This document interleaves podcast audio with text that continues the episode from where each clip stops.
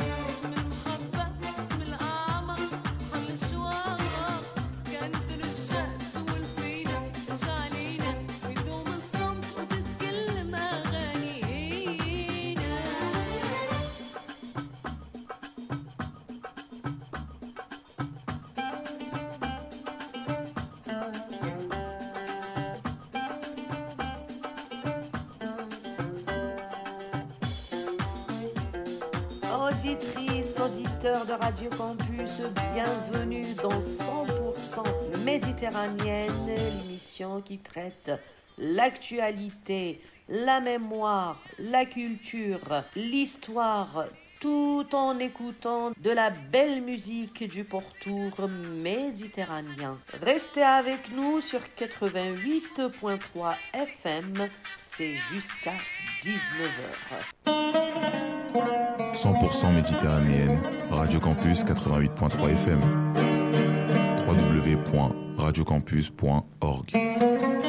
L'actualité du bassin méditerranéen par Lila Moukri sur Radio Campus 88.3 FM.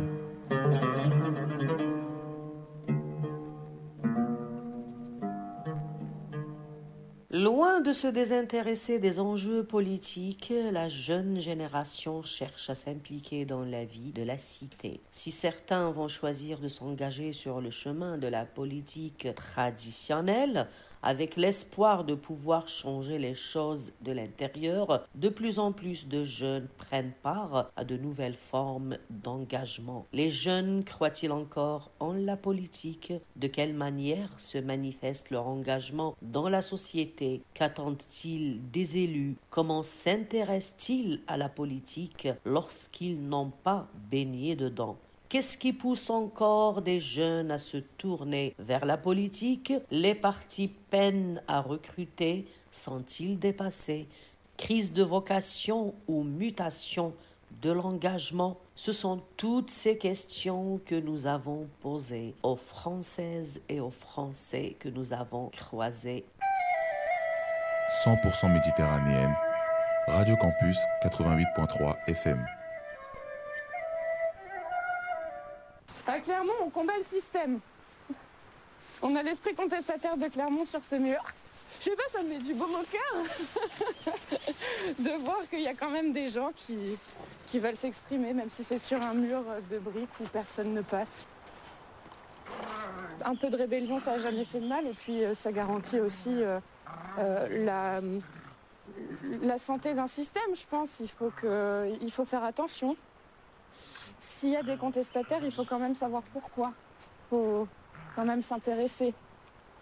Oui, je pense qu'il y a eu beaucoup d'altérations euh, sur cette vision-là et c'est euh, lié à plusieurs facteurs. Euh, je pense qu'il y a beaucoup de choses qui sont arrivées avec la crise sanitaire qui a exacerbé beaucoup de difficultés et où il y a une perte de confiance dans les responsables politiques, puisqu'on a 66% des jeunes quand même qui émettent le, un ressentiment assez acerbe vis-à-vis des responsables politiques et notamment au vu des difficultés qu'ils vivent au quotidien. Je raisonne, je raisonne ma manière de vivre et là déjà c'est un acte politique. Manger c'est politique, choisir son, enfin faire ses courses c'est politique parce qu'on on prend des décisions on prend des décisions parce qu'on a décidé de ne pas engraisser telle ou telle boîte, euh, de faire en sorte de rétablir euh, un espèce d'équilibre. Euh.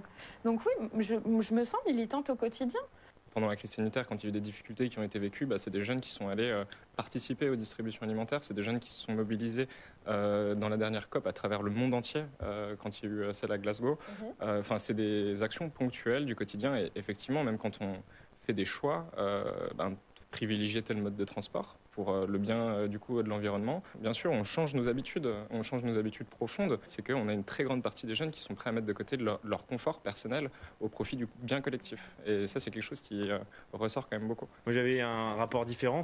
Mon père était élu également, euh, ma mère aussi était engagée et j'ai effectivement fréquenté euh, à la fois les manifestations euh, très tôt sur, le sur le, les épaules de mon père, par exemple, et puis petit à petit, j'ai choisi euh, mon chemin. et figurez-vous, c'est le même que celui de mon père dans le, je dirais, dans le, dans le parti politique. Oui. Oui, mais c'est c'est pas illogique du tout. Les gros partis sont des grosses machines euh, qui préparent une élection présidentielle, qui préparent des grosses élections telles que les élections européennes ou régionales pour lesquelles vous n'avez pas d'autre choix logistique que de vous appuyer sur un gros parti. Mais de tout temps, on a eu une multitude euh, de capacités à agir euh, euh, en dehors des partis et sur le. Je ne sais pas si c'est nouveau ou pas. Ouais. Je ne suis pas suffisamment âgée pour avoir ce recul-là. Mais, euh, mais j'appartiens effectivement à une génération qui a pris conscience que sa manière de consommer avait un impact. Elle a un impact social, elle a un impact environnemental, elle a un impact par rapport euh, à nos choix de vie. Et donc, euh, c'est une manière de faire de la... Mais Moi, je me suis tournée euh, vers les partis parce que j'avais, j'ai- une relation parfois contrariée avec, euh, avec mon parti. Euh, Mais je pense comme, euh, comme beaucoup de gens. euh, j'avais le sentiment qu'il s'y joue malgré tout beaucoup de choses, notamment parce que bah, c'est la grande écurie présidentielle, euh, que je suis pas toujours d'accord avec ce qui se dit dans mon parti, mais qu'en même temps, à un moment donné, si on a envie de changer les choses, il faut mettre les pieds dedans. D'aller apporter ma pierre à l'édifice là où je sens que c'est possible. Euh, Aujourd'hui, par exemple, dans le cadre de cette élection présidentielle et y compris au sein de mon parti, il y a quelque chose qui m'exaspère. Alors, c'était surtout le cas avant la crise en Ukraine. C'est le fait que cette élection présidentielle, elle est tournée uniquement autour de l'immigration. En quoi l'immigration est le seul sujet aujourd'hui qui va faire l'élection présidentielle Je voudrais qu'on parle de santé, je voudrais qu'on parle d'éducation, je voudrais qu'on parle de système universitaire, je voudrais qu'on parle de mobilité. Mais là, ce sont des préoccupations qui sont essentielles. Et pour le coup, les médias ont également euh, leur part de responsabilité dans cette question qui, qui- qui nourrit l'éloignement entre le parti traditionnel euh, et, euh, et les Français dans leur engagement politique. Euh, les réseaux sociaux, les différentes plateformes qui, qui existent, euh, le- l'engagement un peu individuel, c'est-à-dire une relation entre un smartphone, une vidéo, euh, le- la manière dont on va interpréter les informations euh, tout seul. À la différence de avant, on pouvait faire, et ça se fait toujours, qu'à les partis politiques qui vont structurer une pensée, qui vont, par un fait d'actualité, créer un débat et un- une construction collective. Là, aujourd'hui, c'est vrai que le- face au smartphone, un jeune va interpréter effectivement une vidéo, va se faire un avis, parfois qui peut être trop orienté, mais par contre, ça, ça a un avantage aussi. C'est que ces jeunes-là sont pour le coup très, très connectés euh, au sens propre du terme, mais aussi ils ont un niveau d'information qu'un jeune euh, il y a 20 ans n'avait pas. Donc ils sont très intéressés par la politique en fait, en réalité. Oui, bien sûr. Euh, Il y a beaucoup de, de vidéos, de contenus qui passent, euh, qui sont diffusés. Euh, après, c'est beaucoup trop parfois euh, de contenus qui sont diffusés. Euh, en revanche, c'est pas foncièrement que lié aux responsables politiques, ça va être les médias de manière générale, euh, les contenus qui sont euh, travaillés. euh, et ce qui va préoccuper les jeunes, c'est assez éloigné. Et la massification de l'information, la manière du très vite aussi, des contenus très courts, ça a des biais sur la qualité de l'information et les jeunes le savent, puisqu'on a euh, 71% des jeunes qui ben, ont un sentiment quand même assez négatif vis-à-vis des médias. Euh, et ces dernières et ces derniers choisissent euh, ben, ceux vers lesquels ils vont se tourner. Donc euh, on a un petit peu tout ça qui rentre en compte. Donc, oui, de l'information qui passe avec des nouveaux contenus, des nouvelles manières de communiquer, mais attention parce que c'est pas non plus binaire. Non, c'est vrai que cette, élection, euh, depuis, on va dire, le début du quinquennat, il y a une vraie euh, évolution. Les politiques ont toujours voulu parler aux jeunes. Certains, oui, hein, l'échange euh, Balavoine, euh, François Mitterrand sur, sur un média le plus fait, traditionnel, ça avait beaucoup marqué. À, une ép- à une époque, les jeunes allaient sur les médias des différentes personnalités politiques. Maintenant, les politiques vont sur les médias des jeunes. Mais il y a quand même une constante dans une élection présidentielle. Et là, c'est vrai que celle-ci, avec les chocs que la jeunesse euh, a connus, le choc terroriste, le choc climatique et bien sûr le choc sanitaire, sans parler de la guerre euh, en Ukraine, il y a euh, jamais autant les politiques ont parlé aux jeunes. Est-ce que les jeunes ont l'impression d'être pris en compte? La réponse est non. Il y a, il y a un, comment dire, paradoxe, parce que aussi, on va se parler extrêmement franchement, il y a aussi des bénéfices, in- bé- enfin des bénéfices entre guillemets indirects du personnel euh, politique. Je- Prenons les candidats à, à la présidentielle à parler à la jeunesse. La jeunesse, si on est sur, si on est rationnel, si on est même cynique, elle ne pèse pas. Elle, il y a 8 millions de 18-30 ans, il y a 4 millions de primo-votants. Est-ce qu'ils sont inscrits? Beaucoup ne le sont pas ou ils sont mal inscrits. Est-ce qu'ils vont voter? Beaucoup ne voteront pas. Mais euh, parler à ces jeunes, c'est aussi pour les politiques s'adresser à leurs parents, à leurs grands-parents. Il ne faut pas oublier à quel point, euh, oui, tout à fait, mais le pessimisme de, de projection euh, de l'opinion publique française, c'est que vont devenir mes enfants, mes neveux, mes nièces. Et puis, il y a aussi l'idée que la présidentielle, présidentielle normale, c'est une projection vers l'avenir. Donc, parler de, la jeunesse, il faut pas oublier que le programme de François Hollande, c'était la jeunesse euh, en 2012. Ça permet de, de, je dirais, matérialiser cette projection. Mais c'est vrai qu'il reste un sentiment de euh, déconnexion. Vous parliez du thème de l'immigration, il y a le thème de la santé, qui est la première préoccupation des jeunes et des Français d'une manière générale. Et on sent qu'on n'en parle pas assez. Euh, la première raison, c'est quand on parle de s'adresser aux jeunes, on pense euh, étudiants, on pense études supérieures. Or, c'est pas toute la jeunesse euh, qui est à l'université. il y a toute une frange de la jeunesse qui est euh, en recherche de travail, qui n'est pas diplômée, qui est euh, sous-diplômée, voire décrocheuse. Euh, et celle-ci, on s'adresse avec quel message par rapport à, ces préoccupations? Le deuxième élément, c'est que je trouve que les réseaux sociaux ont réinstauré une communication qui est finalement extrêmement verticale. Sous couvert d'interaction, vous avez finalement une personnalité politique qui va déclamer sa bonne parole euh, via une vidéo. Et puis ensuite, vous allez avoir tout un tas de personnes qui vont y mettre euh, leurs sentiments et leurs commentaires. Mais il n'y a plus cette interaction directe sur laquelle s'est construite malgré tout euh, pendant des décennies une campagne politique. moi, j'aurais tendance à penser que finalement, la meilleure manière d'aller parler aux jeunes, ça reste le contact hyper direct. J'ai retenu à l'occasion d'une des quelques campagnes que j'ai pu faire qu'on ne gagnait jamais une élection sur un réseau social, comme on ne gagnait jamais une élection sur un marché. Vous avez l'obligation d'y être pour montrer que vous êtes présent et ne pas décrocher, mais c'est jamais ça qui va vous faire gagner. Euh, donc oui, besoin d'y être pour diffuser un minimum d'informations, mais c'est jamais là-dessus que vous allez répondre aux attentes des jeunes. Ce qui me frappe dans la jeunesse, alors c'est faux de dire d'ailleurs que les jeunes ne votent pas euh, automatiquement à une élection présidentielle. Quand on est primo-votant, quand on a entre 18 et 23-24 euh, ans, euh, on vote au contraire beaucoup. Il y a eu des élections présidentielles où les jeunes ont voté massivement, plus en pourcentage que l'ensemble des Français, mais des élections très spécifiques de rupture 81, on s'en souvient, 95, la fin de la Mitterrand, 2007, une élection de renouvellement. Mais c'est vrai que très vite, après ce vote d'enthousiasme, ce vote initiatique, il peut y avoir une période de désillusion, puisque quand on change de catégorie, dès qu'on passe de 25 à 30 ans, de 25 à 34 ans, une génération de l'insertion qui souffre plus, on vote déjà nettement moins. Tout à fait, puisque j'avais euh, une grande liberté. D'ailleurs, je n'étais pas dans la même, euh, euh, le même courant ou la même motion que mon père dans le, propre, parti. Donc, à vrai dire, j'avais un vrai choix. Après, j'ai fait aussi le, j'ai regardé ce qui se faisait ailleurs, hein, par curiosité. Et puis après, voilà, c'est aussi on a été éduqué à, certaines valeurs et donc euh, forcément parfois ça. Parce que ça montre tout simplement un parcours humain, un parcours d'engagement de euh, quelqu'un qui démarre dans la vie, qui démarre euh, un parcours de vie entre intellectualiser quelque chose et le vivre au quotidien, particulièrement dans une commune, il y a un écart extrêmement fort. On voit que on a un sentiment de trahison qui est monté, de trahison, mais je trouve qu'il est moins fort qu'un sentiment de d'impuissance. C'est-à-dire que les jeunes, comme l'ensemble des Français, mais c'est très marqué chez eux, sont moins sur une logique de tous pourris, on ne les aime pas à titre personnel, mais sur une logique de tous impuissants. Impuissants à résoudre les crises, impuissants à, avancer à faire avancer les choses sur leur thème. Et moi, personnellement, à titre euh, totalement euh, de moi-même, ce n'était pas envie, mais je suis ravie que certains le fassent. C'est-à-dire que c'est pas tout est pas acheté on a besoin de plein de formes d'engagement différentes et tant mieux s'il peut y avoir euh, des jeunes qui sont capables aujourd'hui de porter des décisions d'un peu plus grand qu'eux-mêmes.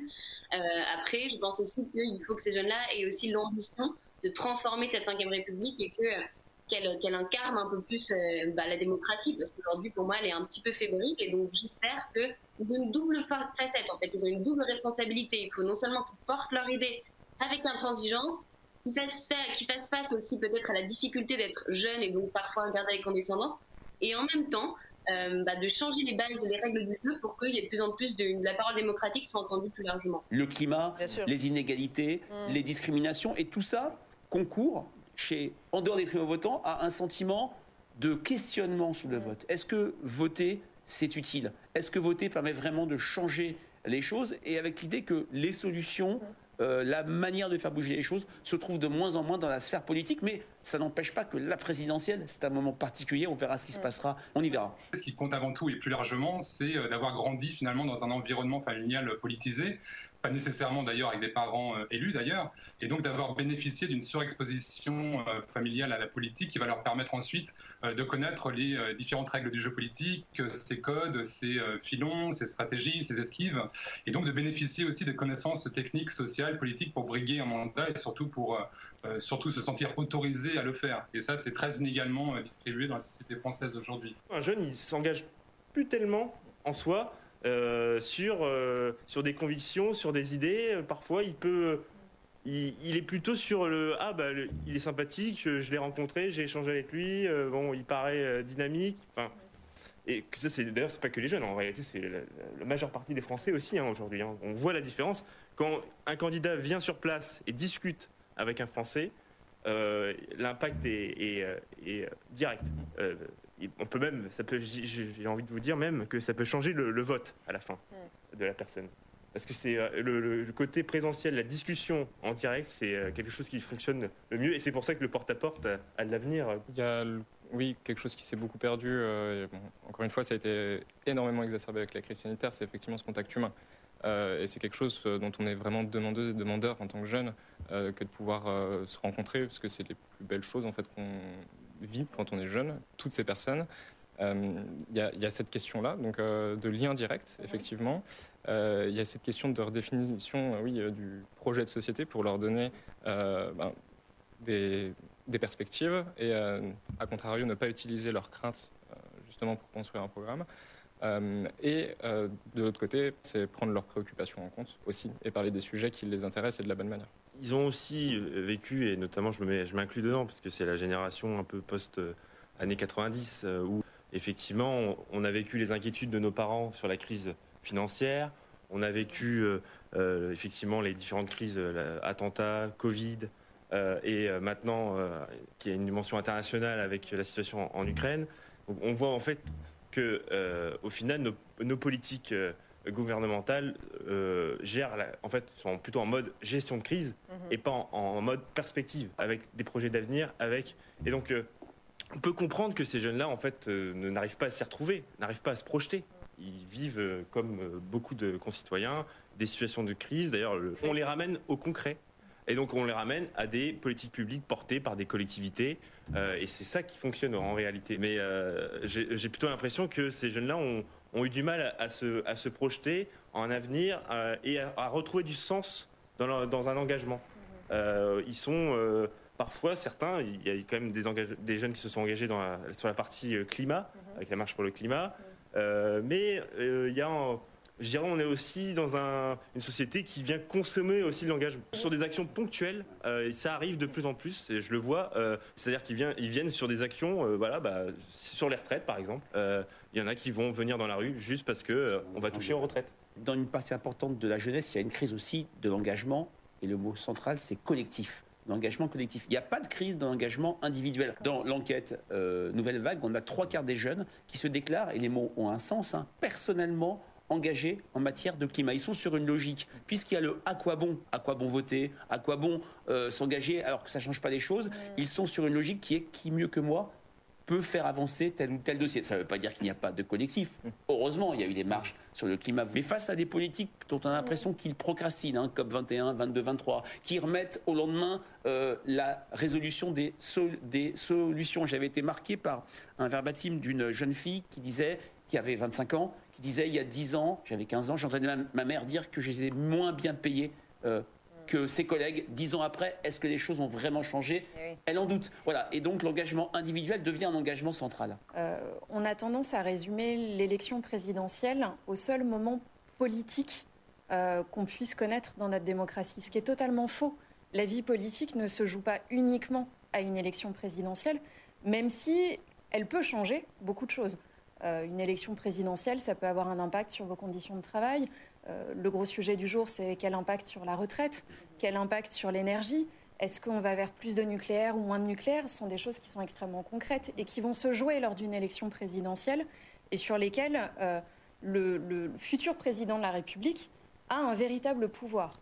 En revanche, il y a effectivement cette problématique d'impuissance qui revient, pas seulement chez les jeunes, hein, c'est quelque chose, je De- de pense que. Rémi Cardon peut dire la même chose, euh, sur nos marchés, euh, c'est toutes les générations qui viennent nous dire, mais finalement, euh, moi j'ai toujours voté par sens du devoir, Euh, aujourd'hui je vois vraiment pas pour qui voter, et surtout, bah, finalement, nos enjeux, ils sont planétaires. Ce sont ceux d'un monde économique globalisé, donc oui, mes conditions de travail, etc. Mais si c'est pour faire fermer nos usines parce qu'on a perdu en compétitivité, à quoi bon? Euh, Le climat, bah oui, moi je fais attention, je mange local, mais quand je vois qu'ils rouvrent des centrales à charbon en Chine, des sujets particuliers comme le climat par exemple, qui vont leur parler plus qu'à certaines générations, mais euh, le, le- le fossé qui se, qui se qui se Creuse. creuse euh, vis-à-vis des politiques, c'est pas seulement les jeunes. Je pense qu'il est, il est beaucoup plus global que ça.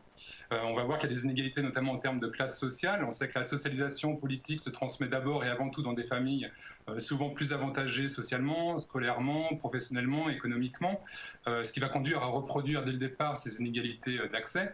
Il y a également des inégalités, c'est important hein, en termes de, genre aussi, c'est-à-dire que la socialisation politique, la transmission de valeurs politiques au sein de, la famille est encore surtout une affaire euh, d'homme avec un modèle masculin dans la transmission politique, ce qui n'est pas sans effet euh, ensuite, sans conséquence sur le fait que les jeunes hommes se sentent euh, finalement davantage autorisés à se lancer dans un mandat municipal que les jeunes femmes. Non, objectivement, je ne crois pas vraiment. Après, au même titre qu'il y a des familles où vous allez retrouver des familles d'enseignants, des familles de, de, soignants, des familles d'artistes, il y a une sensibilisation, une sensibilité qui existe parce que vous grandissez dans un environnement et effectivement, vous pouvez avoir soit un phénomène de rejet, soit au contraire un phénomène euh, d'intérêt qui se fait. Que quand vous êtes euh, adolescent, que votre père est élu et que parfois vous avez des enseignants qui confondent votre prénom avec celui de votre père, euh, c'est des choses qui, qui marquent. Donc vous avez, des, vous avez une possibilité de rejet, puis vous avez aussi un regard qui est différent. C'est vous n'êtes pas sur quelque chose, sur la relation au mandat politique, à l'engagement politique qui est neutre.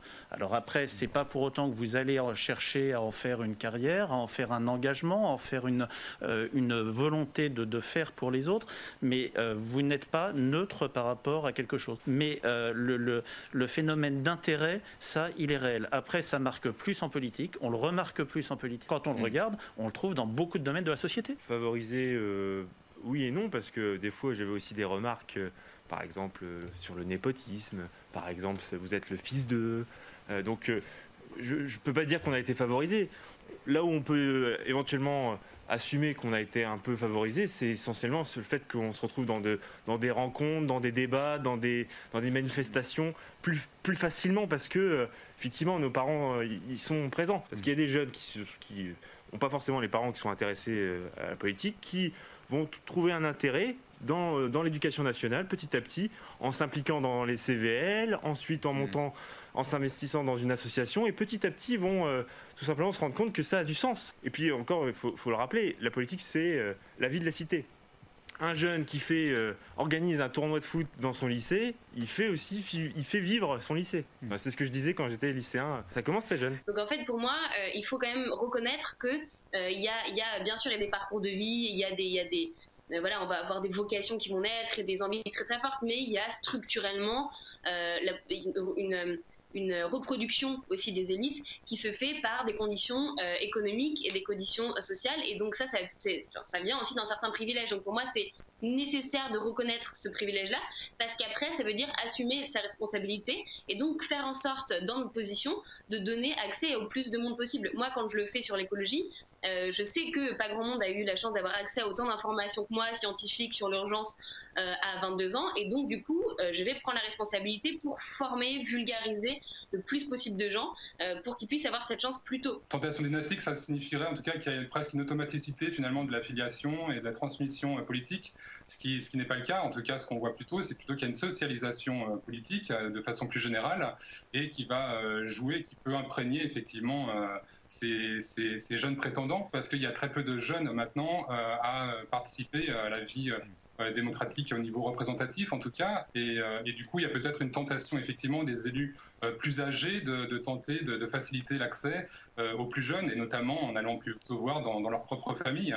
Donc ça, ça peut sans doute jouer parce que ce ce qu'on relève surtout aujourd'hui, c'est qu'effectivement, il y a un vieillissement accru quand même de de, la politique traditionnelle, mais vraiment traditionnelle. Effectivement, il y, en a de, moins en moins. En tout cas, on sait que euh, les jeunes maires, par exemple, de moins de 40 ans, sont, très peu nombreux. Il y a seulement 4% euh, de maires aujourd'hui qui, euh, qui ont moins de, 40 ans, ce qui est très faible hein, comparativement aux plus de 60 ans, en revanche, qui sont quant à eux nettement majoritaires. Ils sont 55% de maires dans cette tranche d'âge, donc à avoir plus de, de 60 ans et l'âge moyen d'un maire aujourd'hui, c'est 59 ans. Donc un âge qui ne cesse de, s'élever depuis maintenant une bonne trentaine d'années. Plusieurs, plusieurs causes à cela. Il y a d'abord une défiance toujours plus forte hein, des nouvelles générations envers le personnel politique. Une défiance qui s'est d'ailleurs accrue ces dernières années, hein, comme le montre très bien l'enquête européenne sur les valeurs.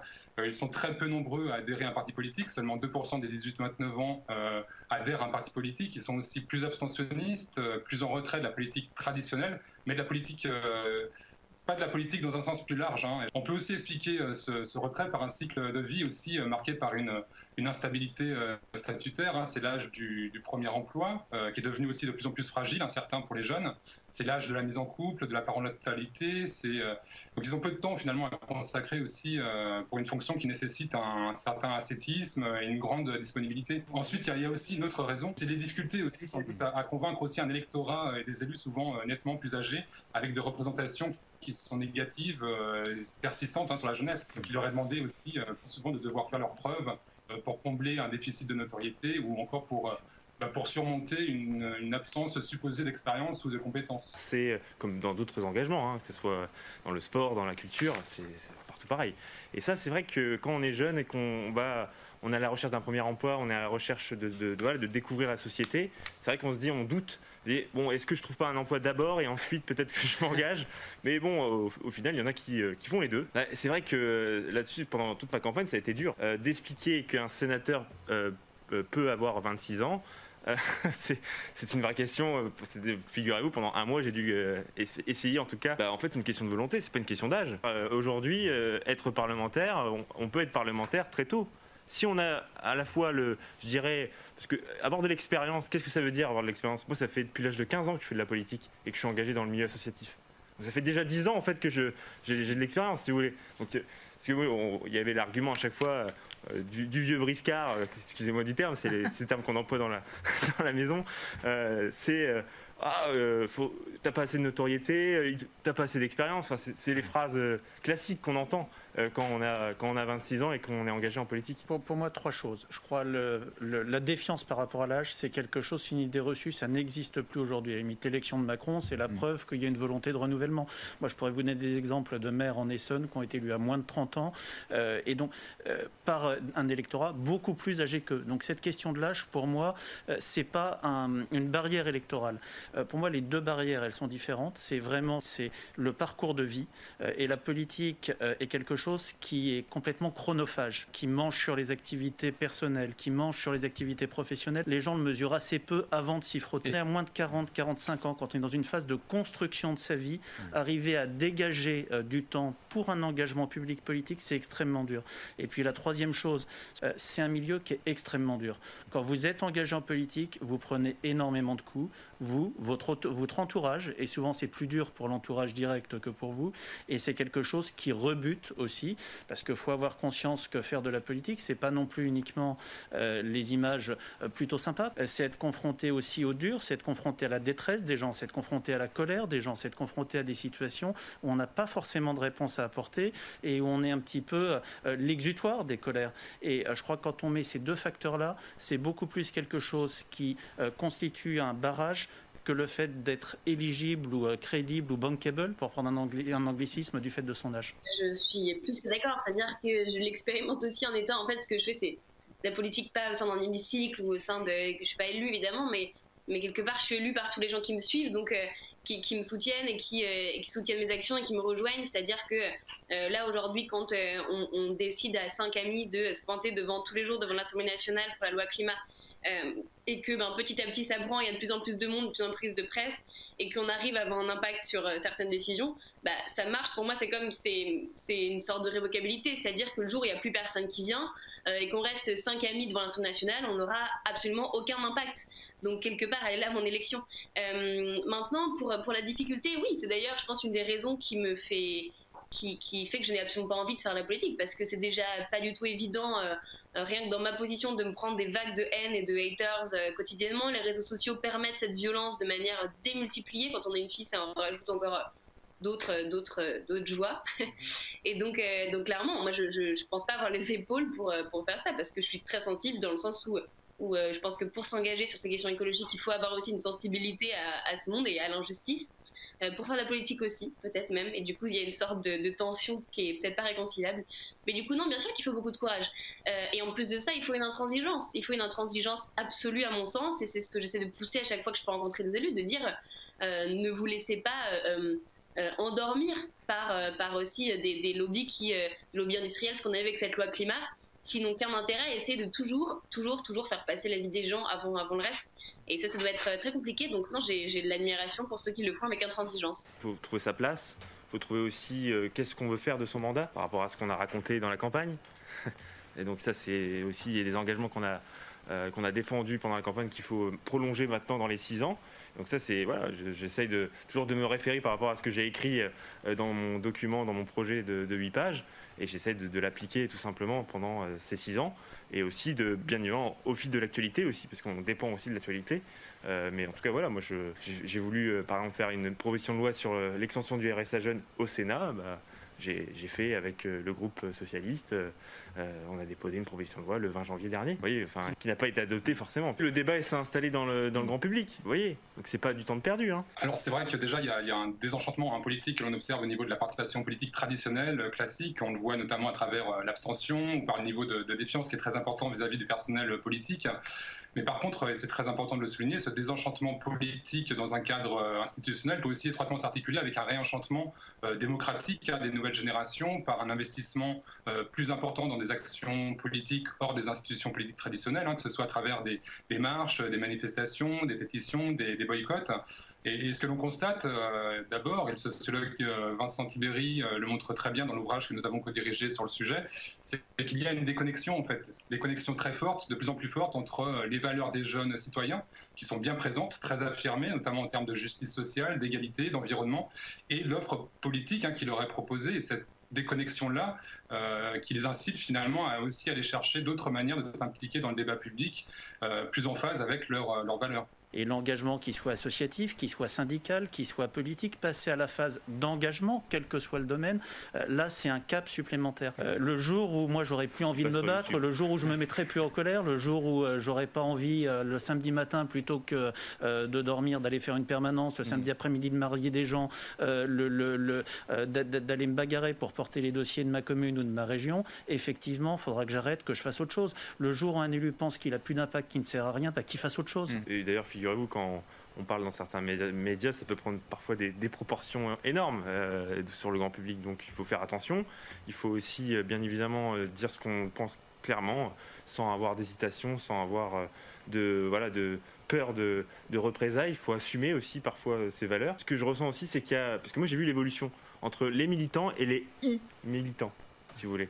Il y a une... j'ai l'âge de 15 ans, je voyais les militants très hardis euh, entre le, collage, le boitage, enfin une, envie, une soif de, voilà de d'aller dans la rue, d'aller discuter en porte-à-porte, etc.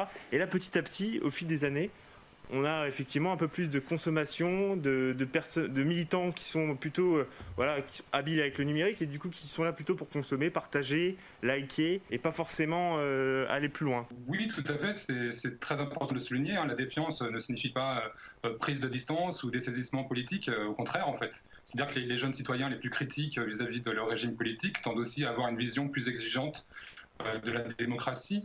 Et donc, il s'éloigne aussi d'une conception euh, de la démocratie qui sera limitée finalement au, simple vote pour y intégrer euh, d'autres dimensions davantage tournées vers des principes d'égalité, de réduction des inégalités. Notamment, c'est un élément qui revient très souvent. Donc, il y a un souhait partagé de, s'y impliquer dans cette démocratie, mais dans des configurations profondément renouvelées, plus directes et moins dépendantes des structures politiques traditionnelles. C'est qu'on a besoin de tout le monde. Il faut arrêter de croire qu'il y a une méthode mieux que les autres parce que ça, ce serait ce serait enfin, en fait, il faut retrouver l'humilité, l'humilité qui vient quand même de la terre, et retrouver un écosystème d'action qui est aussi cet écosystème qu'on a, euh, qu'on a, qu'on est en train de détruire. Donc pour moi, absolument tout est nécessaire. Absolument tout est nécessaire parce qu'on a besoin aussi de créer ce contre-pouvoir. On a besoin d'être. Euh, et donc d'ailleurs, quand on lit ballon et la contre-démocratie, c'est ça aussi. C'est, c'est pas, il faut vraiment pas confondre euh, un désintérêt de la politique, comme on peut l'entendre, la politique et le politique, enfin sans faire de comme on pourrait, enfin voilà, de manière traditionnelle, on va dire pour vulgariser, et, euh, et l'engagement pour décider un peu plus grand que nous-mêmes. Si on reprend politique au sens de police, la gestion de la cité, mais la jeunesse, elle est, elle est extrêmement, et même, enfin, cette jeunesse, j'aime pas non plus trop qu'on enferme dans une tranche d'âge un, moyen d'action, mais mais, regardez comme la société française, elle se réveille. On a eu des, milliers de personnes dans les rues, des milliers de personnes qui s'engagent, qui sont en train de créer des, euh, plein de choses. Enfin voilà, on, se saisit de questions beaucoup plus grandes que nous-mêmes et on a envie d'être impliqué dans les décisions. Maintenant, moi là où je serais vraiment, euh, il y a deux points très rapidement, c'est la défiance dans, dans, nos institutions démocratiques aujourd'hui. Quand on a un président, pour, des exemples concrets, sur la Convention citoyenne pour le climat, qui s'engage à faire passer un sans filtre, et maintenant avec les vidéos, on a euh, Emmanuel Macron qui nous dit on va faire passer un sans filtre. Donc des gens y vont. Moi, je me suis énormément investie sur cette convention citoyenne. J'ai fait en sorte que plein de gens, parce qu'il faut savoir que beaucoup d'ONG, etc., aussi n'étaient pas forcément euh, parce qu'elles avaient cette méfiance. Et nous, on a essayé d'embarquer tout le monde pour dire ça peut être génial, ça peut être un moment politique démocratique fort, où on avance vers des solutions.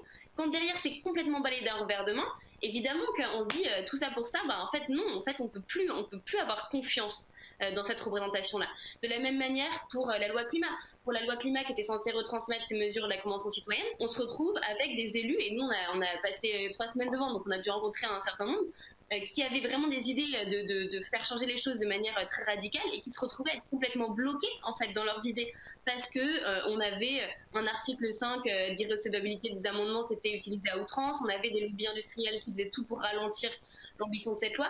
Donc en fait, moi, là, je me fais l'avocat du diable ici. En dehors, au grand public, j'essaie quand même de recréer cette confiance dans la politique parce que c'est important qu'on s'en saisisse, sinon elle va jamais bouger. Donc, je suis, persuadée, je suis très heureuse qu'il y ait des gens comme vous qui aient le courage d'y aller, et qui aient le courage de jeunes et de moins jeunes, mais des gens intransigeants qui aient le courage d'aller euh, vraiment dépoussiérer tout ça c'est fondamental. Euh, mais il faut aussi comprendre, sans condescendance, les gens qui disent, mais à un moment donné, en fait, ça ne fonctionne plus parce qu'on ne nous écoute pas. Donc, euh. Ce qui est très frustrant sur les réseaux sociaux, c'est que souvent c'est extrêmement réducteur. Et expliquer quelque chose de complexe avec un nombre de signes limité, euh, mm. c'est extrêmement compliqué. Et la difficulté dans la gestion publique des réseaux sociaux, c'est de manière simpliste de répondre à des choses souvent un peu caricaturales, sans, sans, mentir, sans tronquer. Tout, tout ça est complémentaire parce qu'en fait, la politique, l'engagement public, c'est quoi? C'est défendre des opinions, c'est défendre des points de vue, c'est défendre des idées qui parfois sont contradictoires, qui peuvent créer des phénomènes d'insatisfaction. Quand ce qu'on porte soi-même, ce qu'on défend soi-même, euh, le combat qu'on porte euh, n'est pas entendu. Euh, mais tout ça, au fond, c'est quoi? C'est l'engagement individuel des citoyens sous différentes formes. Et ces formes-là, bah, c'est l'engagement militant politique, c'est l'engagement associatif, c'est l'engagement syndical. On le retrouve sous différents axes plutôt favoriser le participatif au, enfin, à la consultation. En tout cas, il faut mettre, embarquer euh, les jeunes, les moins jeunes euh, dans, euh, dans, des, dans des projets. et il y, a des, il y, a des jeunes qui sont prêts à s'engager, ça c'est certain. 14 ans, 15 ans, ils sont déjà très, euh, voilà, très, très demandeur. Objectivement, le problème, c'est euh, c'est pas d'avoir un droit, c'est de l'exercer. Mm. Euh, ce qui est important, c'est pas le droit en tant que tel, c'est l'envie de se battre pour. Alors oui, c'est vrai qu'il y, a vraiment des, porosités très fortes entre le domaine associatif et le domaine politique. D'ailleurs, on le voit aussi sur l'enquête que nous avons menée sur les jeunes maires. C'est-à-dire qu'on voit beaucoup de, jeunes maires ou de jeunes élus municipaux de façon plus générale qui sont passés par, par la voie associative pour ensuite effectivement briguer un mandat ou encore une fois pour se sentir autorisé aussi à, briguer un mandat. Et souvent l'engagement associatif, euh, enfin, on ne va pas dans une association, on ne va pas s'occuper de gens dans une association, on ne va pas porter des sujets si on n'a pas cette envie en soi. Et c'est là où on a effectivement des possibilités de porosité. C'est aussi un moyen d'avoir un pied à l'étrier. C'est commencer à s'engager pour les autres sous différentes manières. Euh, ça peut être fait euh, dans le domaine associatif, ça peut être fait dans le domaine syndical également. C'est pour moi c'est des points de passage importants. En tout cas du côté des jeunes, très clairement, il y a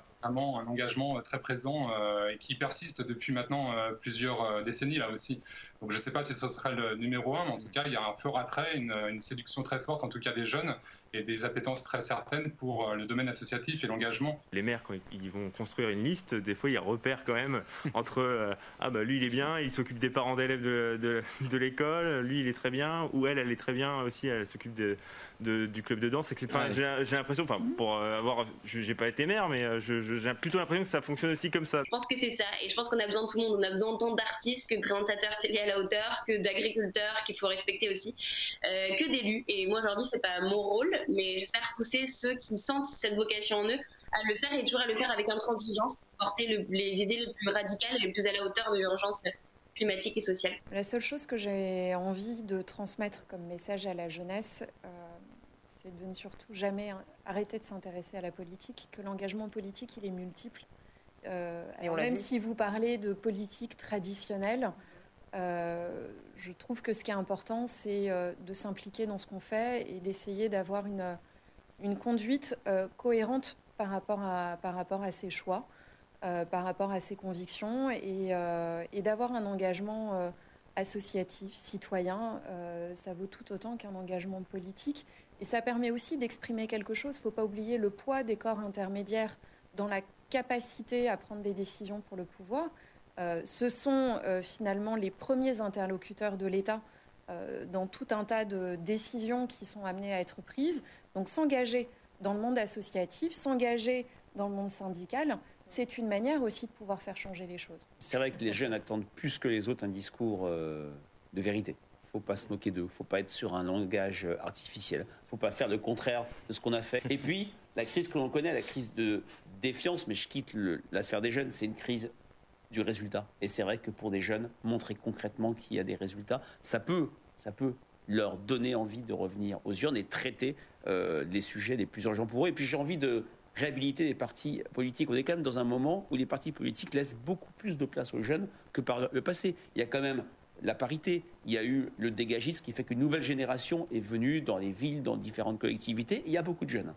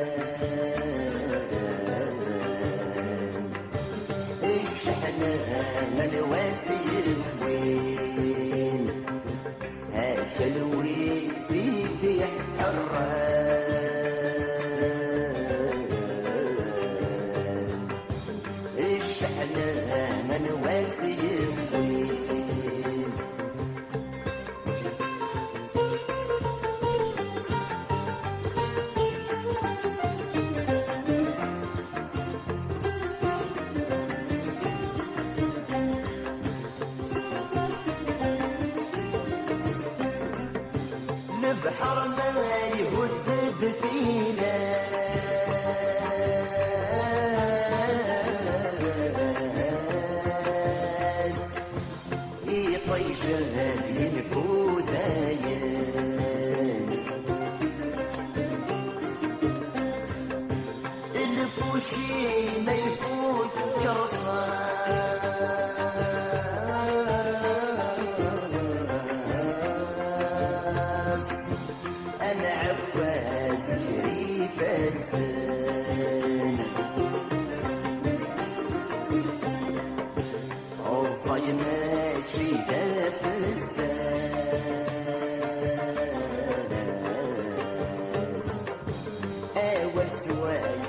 عز وننال الظيمات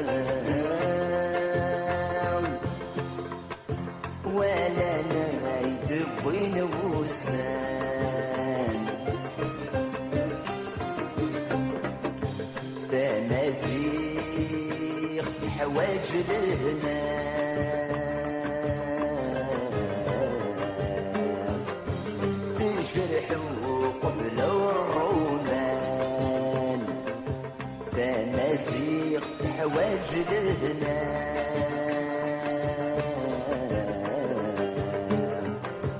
ذي جرح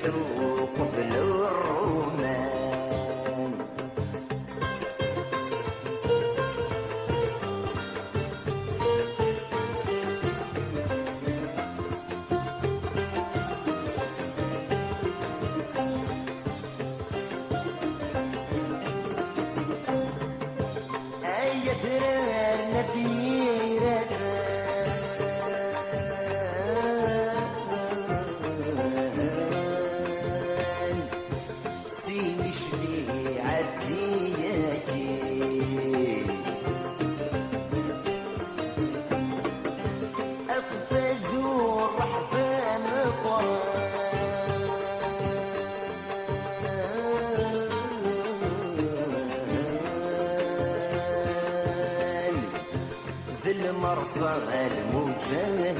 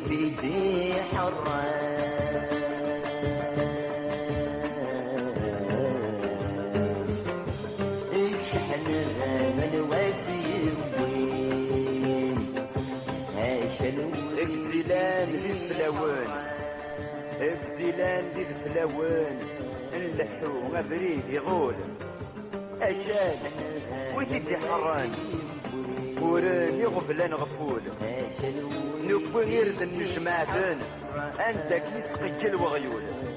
نبو ذن نجمادن أنت يسقيل وغيول. من واسي الوين أجا الوين دي حران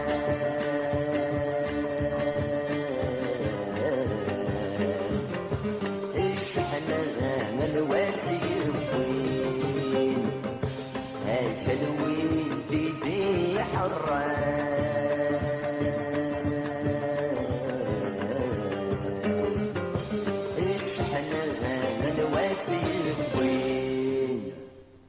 La Grèce est un pays du sud-est de l'Europe composé de milliers d'îles parsemant les mers Égée et Ionienne.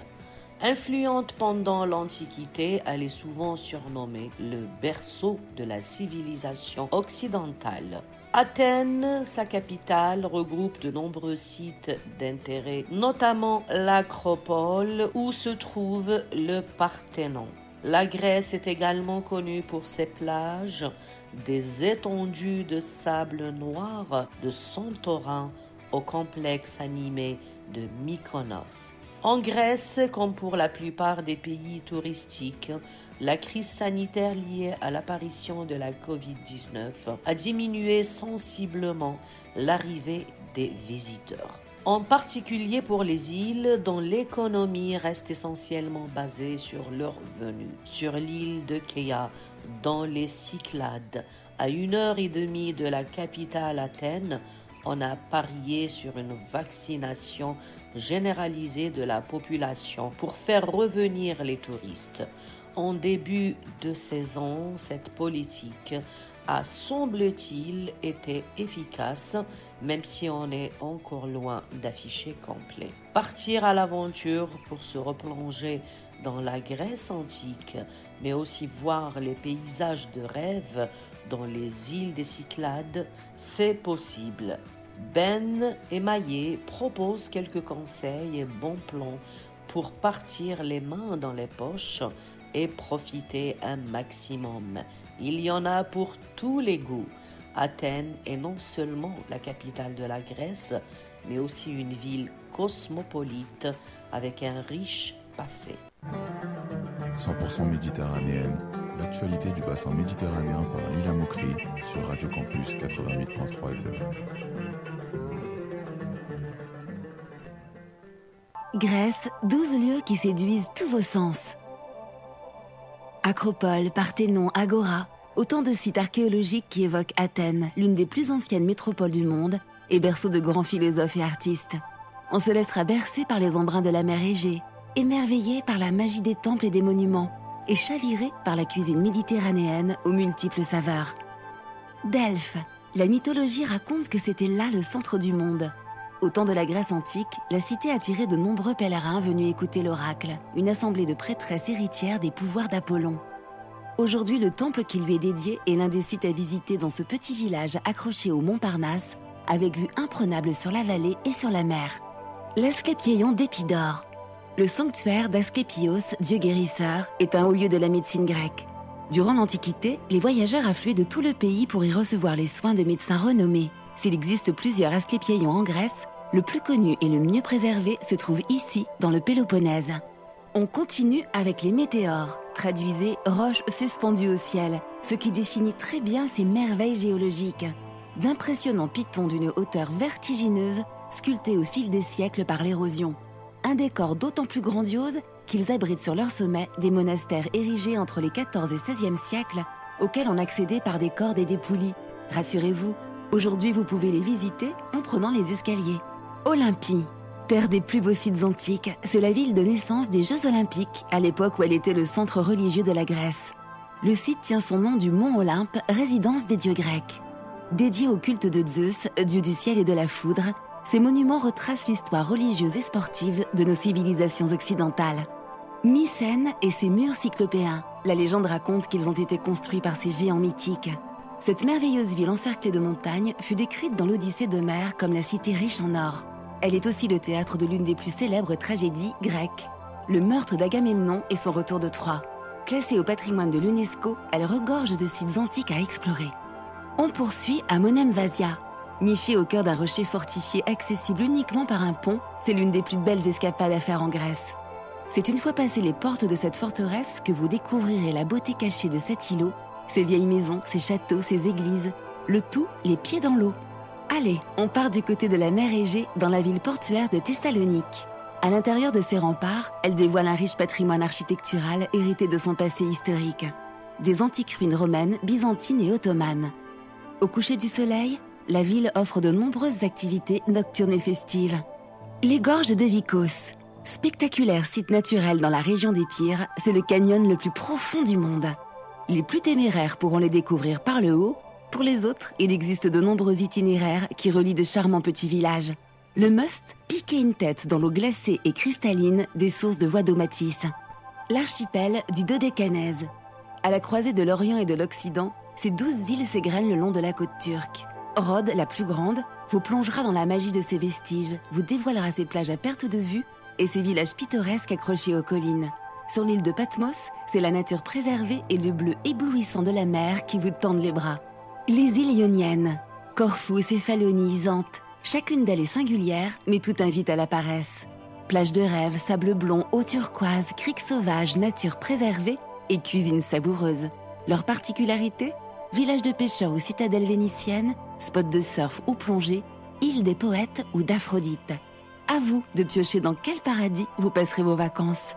On termine avec l'archipel des Cyclades, 250 îles dont seulement 24 sont habitées. Toutes baignent dans le bleu indigo de la mer Égée et évoquent plage paradisiaque et blancheur éblouissante des maisons. Difficile de faire un choix. Mykonos la festive, Syros la tumultueuse, Tinos la discrète, Andros la verdoyante, Paros l'authentique, Amorgos pour le grand bleu, Sifnos la gourmande, Santorin la flamboyante, Folégandros la sauvage. Et d'ailleurs, pourquoi choisir? Un seul voyage ne suffit pas pour découvrir toutes les merveilles de la Grèce. Terre des dieux de la Grèce antique, on la visite pour ses sites archéologiques dont les ruines chantent encore les louanges des personnages de la mythologie. Si la Grèce est si attrayante, c'est aussi pour son climat doux et ensoleillé et ses superbes plages de sable paradisiaque, dans l'archipel du Dodécanèse ou les îles Ioniennes. Culture, farniente, nature, gastronomie, la Grèce, c'est tout cela à la fois et bien plus encore. Au sud, l'archipel des Cyclades compose un autre ensemble plus étiré d'est en ouest. Les îles du sud se rassemblent à proximité de Naxos, la plus grande île de l'archipel, suffisamment étendue pour avoir mérité jadis le surnom de Petite Sicile. L'île est vaste et fertile. Au pied d'un massif montagneux qui dépasse 1000 mètres d'altitude, s'étendent des cultures très diversifiées.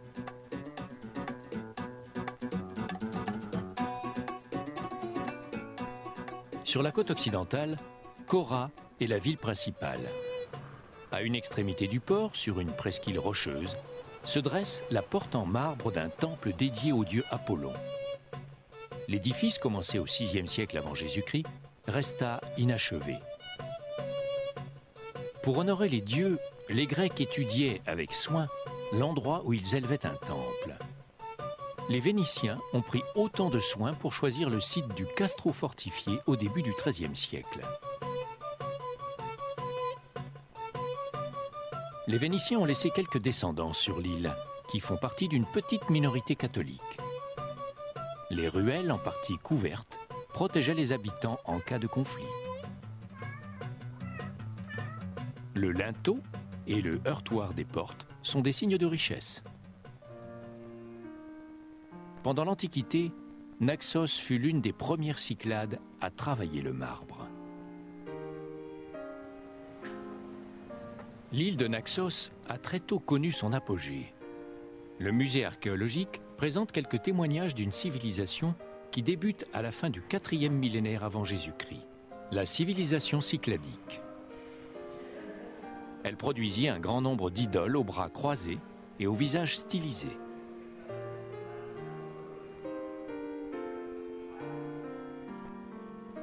C'est le début de l'art grec, mais les mouvements vont s'assouplir.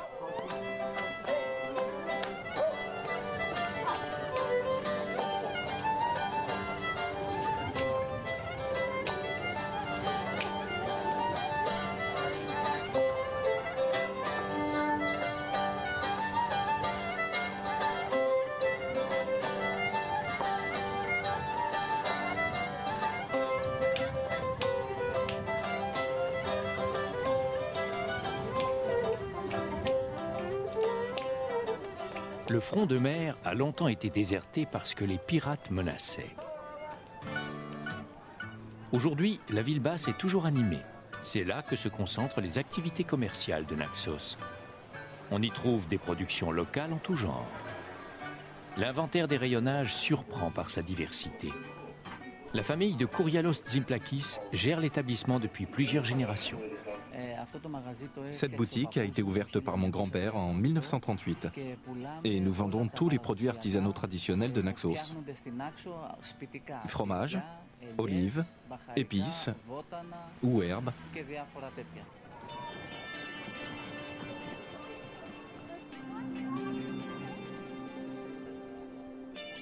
Le soir venu, les rues du bord de mer se remplissent de senteurs et de saveurs variées. Elles se mélangent aux sonorités caractéristiques du bouzouki, un instrument de la famille du luth. Le bouzouki est l'instrument national en Grèce.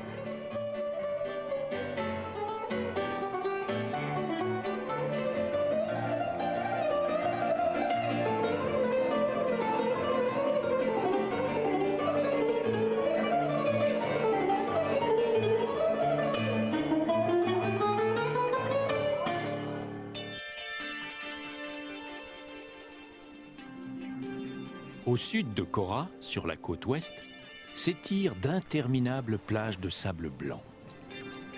Les mois d'été sont la saison du meltem. Le meltem est un vent du nord.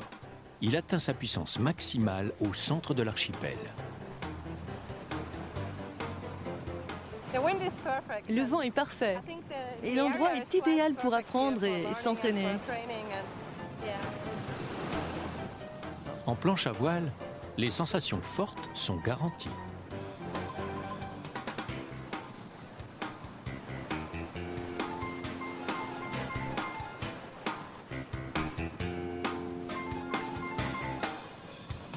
On peut aussi garder les pieds sur terre ou préférer la voie des airs en pratiquant le kitesurf.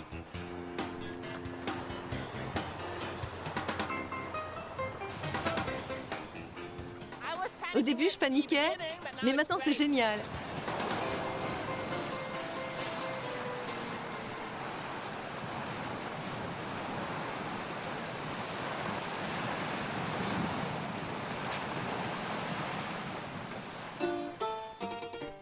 Au cours de l'histoire, la mer a toujours été un atout pour Naxos, mais aussi une menace.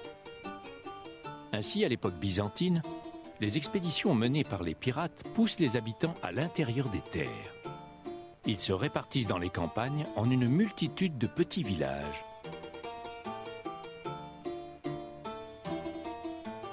Lorsqu'ils prendront Naxos, les Vénitiens érigeront de solides tours fortifiées, comme celle de Bellonia. Beaucoup plus vieux, un temple est élevé en l'honneur de Déméter, la déesse qui enseigna l'agriculture aux humains. En marbre très fin, le bâtiment plut à la déesse, car depuis, la terre est généreuse à Naxos. Le vignoble est sous la protection d'un autre dieu, Dionysos. Le dieu du vin est né ici. Le vin rouge que vous voyez ici est fait avec du raisin Mandilaria, tandis que le blanc est fait avec du raisin Assyrtiko. un vin réputé dès l'Antiquité. La présence de l'olivier sur l'île est avérée dès le milieu du deuxième millénaire avant Jésus-Christ. L'olivier était l'arbre symbole de la déesse Athéna. L'olive est réputée pour ses qualités nutritives. L'huile est un véritable jus de fruits. La meule en pierre sert à écraser les olives. Au milieu des oliviers, le village de Halki est l'ancienne capitale de l'île. Il n'a rien perdu de sa quiétude.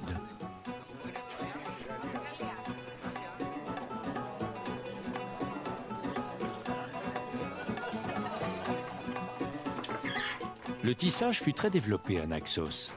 Beaucoup de maisons possédaient leur propre métier à tisser. L'activité renaît, on fabrique des tissus pour les vêtements, l'ameublement et les sacs. Maria Marakis. Ce sont des napperons. Le rouge, c'est la couleur traditionnelle de Naxos. Le bleu, la couleur de notre pays. Et le blanc, ça va avec tout. Une distillerie familiale produit une des trois liqueurs reconnues par l'État grec, Katerina Fragoudaki. Cette distillerie fonctionne depuis 1896. On y fait du quitron, la boisson traditionnelle de Naxos.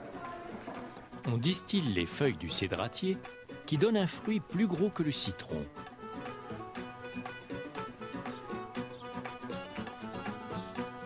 Les secrets de fabrication sont jalousement conservés par les familles. Il faut connaître les recettes, mais il faut aussi s'appliquer. Yanis Mandenakis. Grâce à ma grand-mère qui m'a montré quelques astuces, et à force d'essayer, j'ai progressé. J'ai augmenté les quantités par rapport aux recettes de ma grand-mère.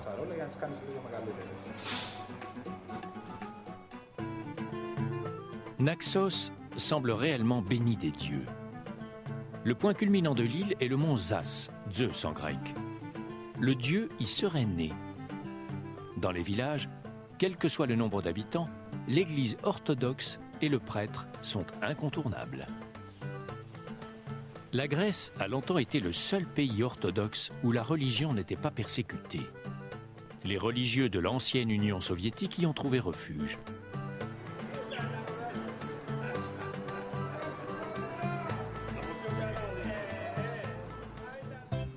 Autres réfugiés, des Crétois se sont installés dans le village d'Apeiranzos au XVIIe siècle pour fuir l'oppression ottomane. Les murs vénitiens leur offraient un abri très sûr. À la fin de l'hiver, les ruelles d'Apeiranzos résonnent de curieux bruits métalliques.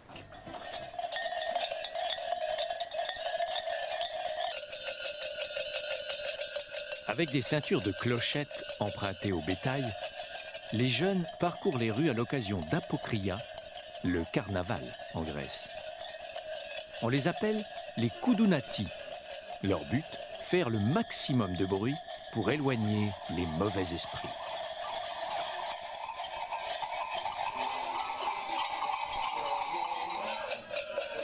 Après avoir vérifié la solidité du matériel, on utilise les grands moyens pour attacher la ceinture aux adultes.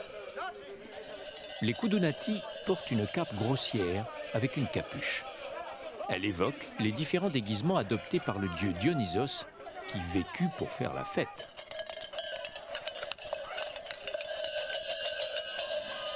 Sur la place du village, le bruit s'amplifie.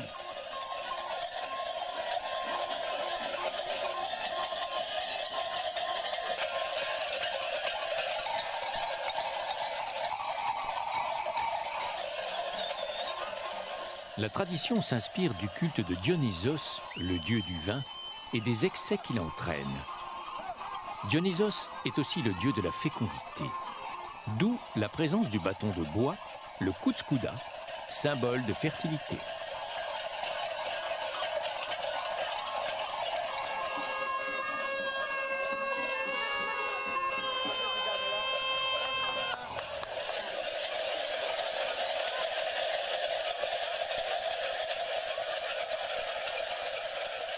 Devant un tel vacarme, l'âne préfère se boucher les oreilles.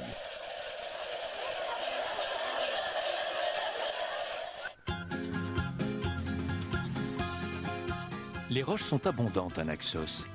Les plus courantes ont permis la construction des terrasses pour l'agriculture et des murs de fortification. Mais dans le sous-sol, des roches très anciennes et beaucoup plus dures sont recherchées et exploitées depuis l'Antiquité.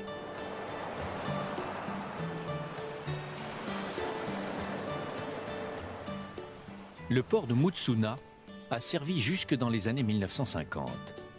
On y acheminait une pierre très dure extraite de la montagne que l'on réduisait en poudre, l'émery. La poudre d'émery est un puissant abrasif utilisé pour polir d'autres pierres et des métaux. Grâce à l'émery, on a pu travailler le marbre à Naxos. Le marbre est une pierre calcaire qui s'est durcie dans des conditions de température et de pression très élevées. Le marbre des Cyclades a joué un rôle important dans l'histoire de l'art grec.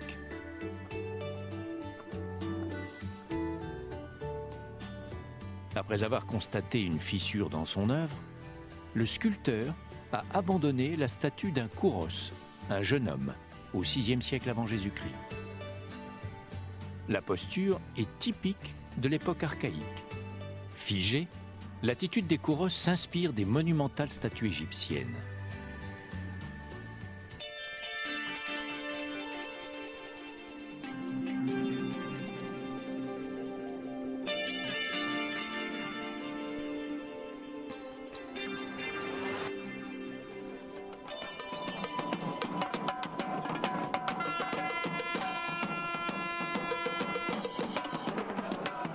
Le début de l'apocryès, le temps du carnaval avant le carême. On prépare les déguisements et on se grime. Tous les gestes sont rythmés par les tambours. Leur rôle est très clair. Angeliki F. Safiou est l'organisatrice. Nous faisons du bruit pour chasser les mauvais esprits. La lumière est le symbole de la fin de l'hiver, du début de l'été.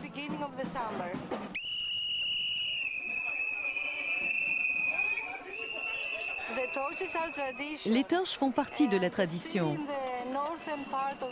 Dans le nord de la Grèce, on fait encore des processions avec des torches. Et ça remonte à la nuit des temps. Le défilé à la lumière des torches rappelle celui qui honorait le dieu Pan, le dieu de la nature et des troupeaux. Pan avait la réputation d'effrayer les esprits, d'où l'origine du mot panique.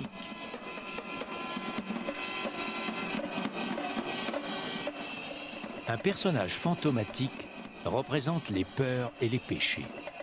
Il faut s'en débarrasser dans une cérémonie expiatoire, sinon l'année ne sera pas bonne.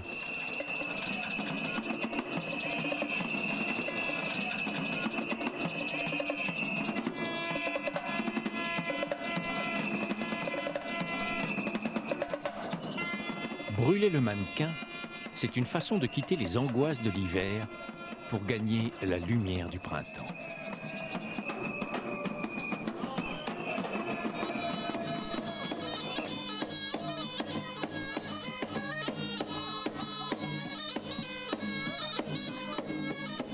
Puis on danse au son de la tsambuna, une cornemuse en peau de chèvre.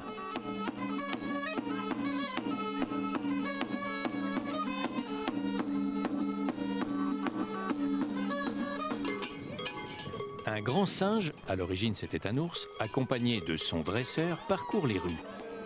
L'ours est sorti d'hibernation. L'hiver est terminé.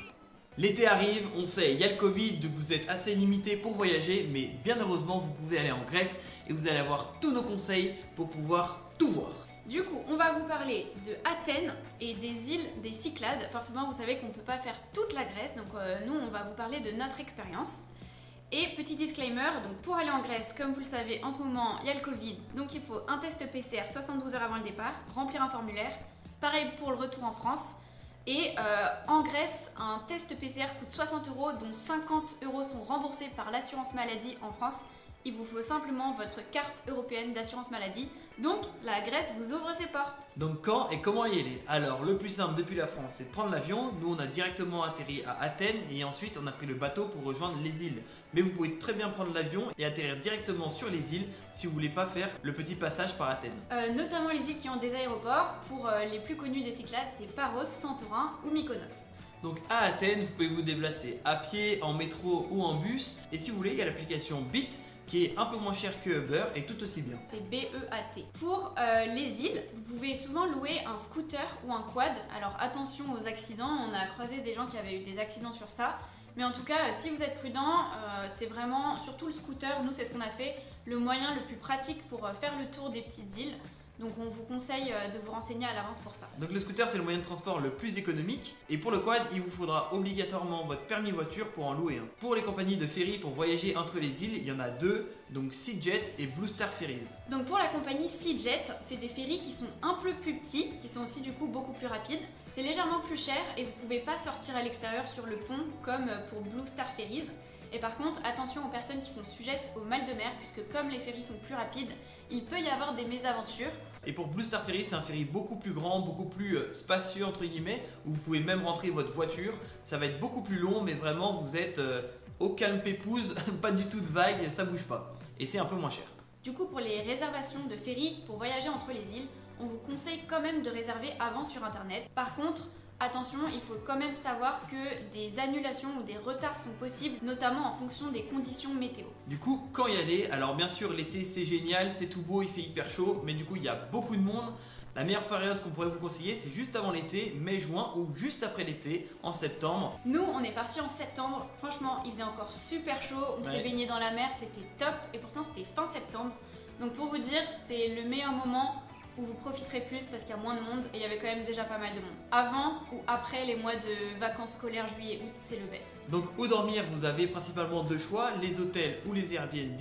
Les Airbnb sont quand même moins chers que les hôtels, mais pas pour autant moins agréables. Vraiment, nous on a pris plein de Airbnb, ils étaient toujours très très cool. Donc pensez à cette option. Pour les logements concernant Athènes, on vous conseille de loger dans les quartiers de Plaka ou de Monastiraki qui sont quand même deux quartiers assez centraux et agréables pour euh, voilà, avoir tout autour de vous plein de choses à voir et à visiter. Concernant le logement sur les îles, donc en fait anciennement les capitales des îles grecques se situent plutôt au milieu de l'île, euh, mais maintenant les nouvelles capitales sont les ports. Donc aujourd'hui on vous conseille de loger dans les ports qui sont donc euh, généralement la ville la plus grande et où vous pouvez trouver le plus de services, les locations de scooters, les restaurants, etc. Et à partir de là, vous pouvez visiter toute l'île. Par exemple, c'est typiquement le cas pour les villes de Paros et Milos. Et il y a quand même une exception, puisque la ville de Santorin, euh, vous ne pouvez pas loger au port, qui est plus un port industriel. Et donc, il euh, faut monter en fait, euh, généralement en taxi ou en bus, toute la falaise pour trouver les premières villes comme Fira, qui est donc la capitale de l'île et dans laquelle on vous conseille de loger. Et sinon, la deuxième option, c'est Oya. À ce moment-là, vous êtes tout au bout de l'île de Santorin. Et donc, c'est moins facile pour rayonner euh, aux sites et aux plages que vous voulez visiter tout autour puisque vous êtes à une extrémité. Après, si comme beaucoup vous rêvez de ces petites piscines euh, très connues à Santorin, vraiment Oya ce sera le meilleur endroit pour faire ça. Et donc maintenant, qu'est-ce qu'on peut visiter en Grèce? On va commencer par la ville d'Athènes qui est la capitale. Alors tout de suite, on commence par un petit tips qui sera valable pour tout votre voyage. Si vous voulez acheter des souvenirs, Athènes, ça va être le meilleur endroit parce que ça sera l'endroit le moins cher comparé aux îles. Exactement. Et donc, autre tips, vous savez qu'il y a des endroits à visiter vraiment à Athènes à ne pas manquer, comme par exemple l'Acropole ou l'Agora. Quelque chose que vous savez pas forcément et qu'on peut rater, c'est que ces sites sont gratuits pour les Européens jusqu'à 25 ans. Donc euh, si vous avez un document d'identité sur vous, euh, c'est tout bonus. Alors attention pour l'acropole, vous avez un gros sac, comme moi j'avais un gros sac vidéo, j'ai pas pu le monter, donc vraiment pensez-y, vous allez devoir le laisser en bas. Ensuite, à Athènes, ce qui est vraiment cool, c'est de déambuler en fait dans les petites rues euh, des, des quartiers comme Plaka ou Psyrie.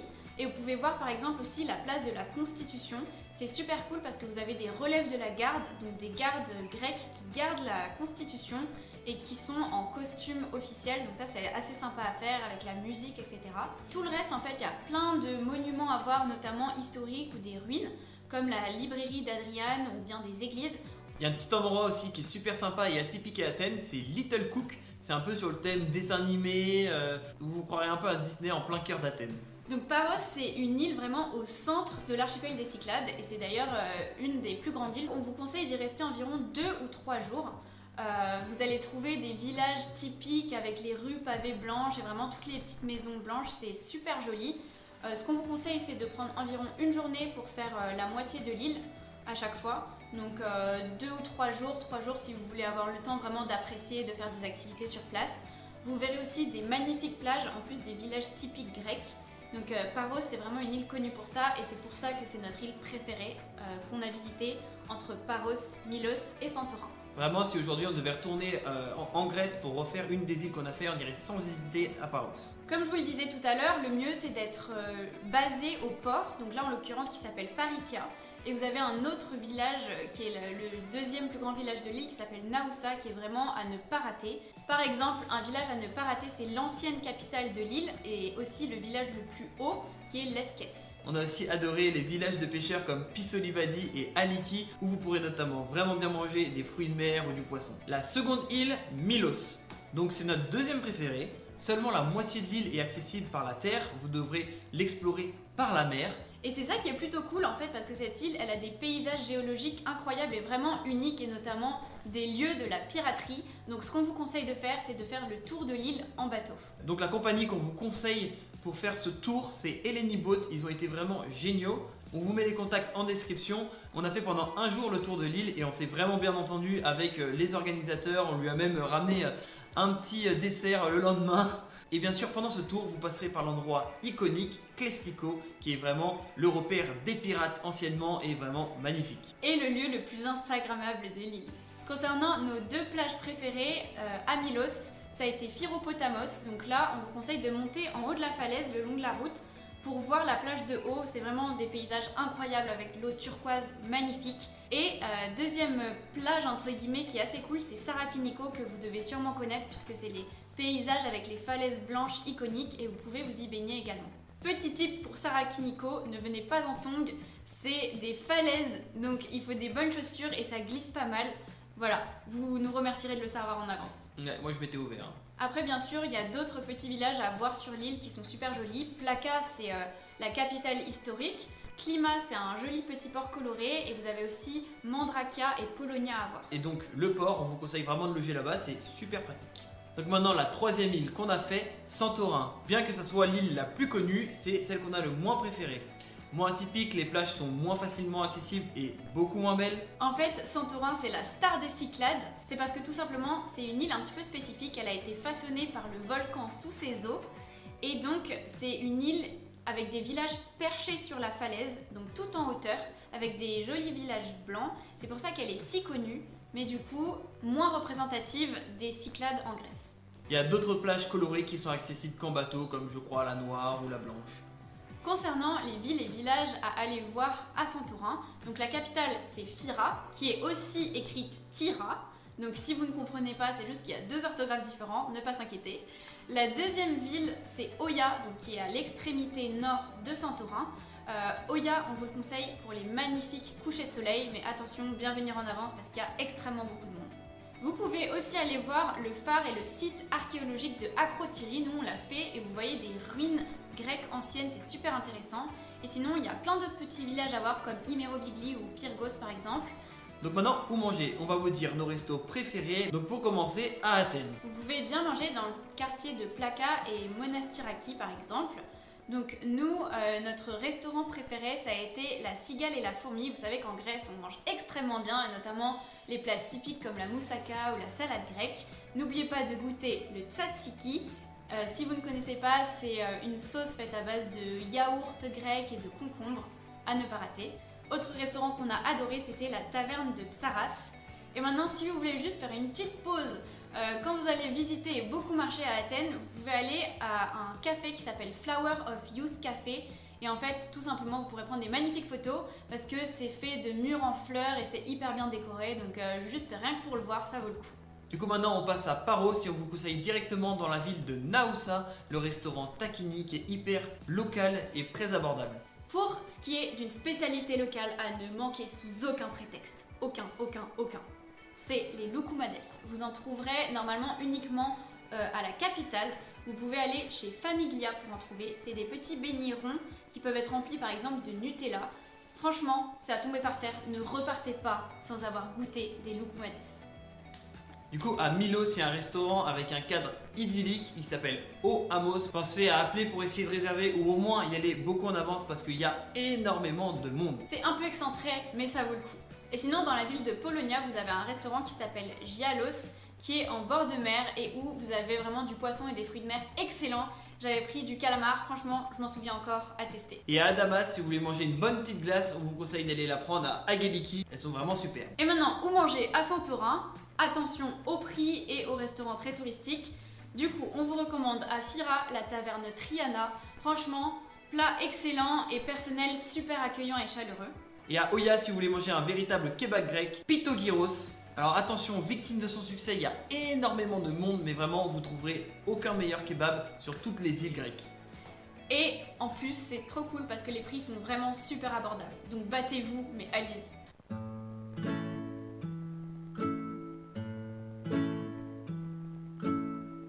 Ah, la Grèce, pays de l'Europe de l'Est, bordé par la Méditerranée. Au riche passé antique, aux paysages merveilleux limite carte postale, aux coutumes et aux traditions sympas, avec des bonnes olives et une crise migratoire et économique. Alors maintenant, depuis quelques années, la Grèce antique fait son retour sur nos écrans. Et aussi bien la Grèce antique que la mythologie grecque. Un vrai regain dans la société. On peut par exemple citer les deux films 300 de Zack Snyder. Le film 3 que je pense tout le monde a déjà vu ou du moins entendu parler, mais aussi d'autres films comme Le choc des titans, La colère des titans, Hercule, Les immortels. Les jeux vidéo ne font pas l'exception. Ubisoft a récemment sorti le jeu Assassin's Creed Odyssey. Pour le grand public, la Grèce antique reste encore vague et floue. Et pour beaucoup, la Grèce antique et la Rome antique, c'est la même chose. Alors que pas du tout. Même si les Romains se sont beaucoup inspirés des Grecs pour bâtir leur civilisation, ce sont deux cultures différentes. Pour certains, la Grèce antique, c'est une bande de mecs ultra virils qui défoncent des Perses par millions à coups de lance dans la gueule pour la gloire. Et pour d'autres, ça sera un cheval en bois devant une porte, histoire de faire un cadeau au voisin, avec en prime un retour de 10 ans chez soi, paye ton essence. Dans tous les cas, c'est plus d'un millénaire d'histoire étalée sur plusieurs époques. Il y a quatre époques qui ont marqué la Grèce dans l'Antiquité, chacune marquée par des faits, des événements, des personnages et des guerres. Alors installez-vous et attachez vos ceintures, voyageurs du temps. On décolle pour la Grèce antique, direction la Méditerranée. Ok, juste avant de démarrer, petit cours de géo. Ça va beaucoup aider pour la suite. La Grèce, c'est avant tout un pays de montagnes. Près de 80% du territoire est composé de montagnes et de collines. Il n'existe pas une montagne où l'on ne peut apercevoir la mer. Le mont Olympe est la plus grande montagne de la Grèce. Elle est située au nord. C'est aussi dans la mythologie grecque le siège des dieux. Côté mer, il y a de quoi. La mer Égée est au centre de la Grèce, et à l'ouest, la mer Ionienne. Ensuite, les régions. Elles n'ont pratiquement pas changé depuis des siècles. La Thrace, la Macédoine et Épire au nord. Au centre, la Thessalie et Ithaque, formées d'îles. Au sud, le Péloponnèse et l'Attique. Puis dans la mer, la Crète, évidemment, et les îles Cyclades. Voilà, vous êtes maintenant spécialiste de la géo de la Grèce. Ça va peut-être vous servir en soirée, qui sait. Les premières traces d'occupation humaine en Grèce remontent en moins 4000 avant Jésus-Christ. Des fouilles archéologiques poussées au 19e et 20e siècle ont permis de mettre à jour certains sites en Grèce, permettant d'en apprendre un peu plus sur ses origines. Avec le début du néolithique et l'apparition de la métallurgie, des peuples vont s'installer progressivement sur le territoire. Des peuples comme les Éoliens, les Ioniens, mais surtout les Minoens, qui est sûrement le premier peuple à s'être installé. En moins de 1600 avant Jésus-Christ, les Minoens, tirant leur nom d'un des premiers rois légendaires appelés Minos, s'installent sur la Crète. À partir de là, elle deviendra l'une des plus grandes civilisations de l'époque en Grèce, possédant de nombreuses connaissances dans l'agriculture, l'élevage, la métallurgie et la navigation. La civilisation minoenne s'imposera sur toute la mer Égée et sur les côtes de la Grèce. Ayant acquis une flotte importante, les Minoens trouveront de bonnes opportunités dans le commerce sur la Méditerranée, avec des acquisitions d'autres métaux comme l'or ou l'étain. L'utilisation du bronze permettra aux premières villes de se développer et de se concurrencer entre elles sur la Crète. Ainsi débute l'ère minoenne. En moins 2000 avant Jésus-Christ, les premiers palais de la Crète vont apparaître. Des célèbres palais comme celui de Knossos, un palais gigantesque de plus de 1000 pièces orné de fresques murales représentant des scènes de la vie quotidienne, mais aussi des plantes et des animaux. Le palais de Knossos donne aussi la légende du Minotaure, créature mi-homme, mi-taureau, qui serait caché dans le labyrinthe sous le palais du roi Minos, et celle de Thésée, héros de la mythologie grecque, qui alla le tuer. La légende aurait peut-être favorisé un lien entre les habitants de l'île qui vénéraient les taureaux. Aux environs de moins 1600 avant Jésus-Christ, un autre peuple va apparaître au centre de la Grèce. Les Myoniens. Appelés aussi les Achéens, ils commenceront à se développer dans le territoire grec, mettant en déroute les peuples éoliens et ioniens qui émigreront vers l'est de l'Asie mineure. Ils s'installeront principalement dans le Péloponnèse, où les villes telles que Mycène, qui donnera le nom des Mycéens, se développeront et deviendront des centres culturels et économiques de leur civilisation. Les Mycéens possèdent déjà des connaissances en élevage, agriculture et métallurgie. Et leur expansion militaire dans la Grèce leur a permis d'acquérir d'autres connaissances comme l'écriture, l'agriculture, les sciences et l'architecture, auprès des autres peuples vaincus, devenant ainsi la nouvelle puissance en Grèce. Et tout comme les Minoens, les Mycéens commenceront la construction de nombreux palais témoignage de la grandeur de leur civilisation. Et c'est ainsi que débutera l'époque mycéenne. C'est la première époque qui marquera le début de l'histoire de la Grèce antique. Alors que la civilisation mycéenne prospère, la civilisation minoenne commence à décliner. Vers moins 1400 avant Jésus-Christ, la civilisation minoenne disparaît petit à petit suite à la destruction de nombreux palais, villes et villages. La cause? D'après les historiens, le déclin de la civilisation serait dû à de nombreuses catastrophes naturelles, volcans, raz-de-marée. De son côté, les Mycéens commenceront la construction de villes et de forteresses sur tout le territoire. Ils débuteront ainsi le commerce sur le bassin méditerranéen, où des produits tels que l'huile et le textile ouvriront des opportunités commerciales. La guerre de Troie, si bien connue dans l'Iliade du poète Homère, se serait réellement déroulée. Ce seraient donc les Mycéens qui déclarèrent la guerre aux Ilions, peuple qui inspire le nom de l'Iliade. Mais la guerre n'aurait pas commencé par le kidnapping de la belle Hélène. En fait, la guerre de Troie serait due au fait que les Ilions contrôlaient le détroit de Bosphore nommé ainsi aujourd'hui, imposant une taxe de passage, ce qui poussa les Mycéens à attaquer la ville de Troie pour contrôler le détroit et ainsi le commerce. C'est moins glamour et poétique d'un coup. En moins 1250 avant Jésus-Christ, un autre peuple va débarquer du nord. Elle ramène avec elle un nouveau métal, le fer. Les Doriens, qui seraient en fait les prédécesseurs de la ville de Sparte, vont déferler sur la Grèce antique et se heurter aux Mycéens, qui ne seront pas capables de résister. Les Doriens sont un peuple de guerriers. Ils anéantiront la civilisation mycéenne et s'installeront dans le Péloponnèse. Et tout comme les Minoens, les Mycéens ne se relèveront pas et disparaîtront. En l'an moins 800 avant Jésus-Christ, la ville des Phéniciens un peuple grec, construiront la ville de Carthage, dans l'actuelle Turquie. À partir de ce point, les événements ont fait basculer la Grèce dans une nouvelle époque.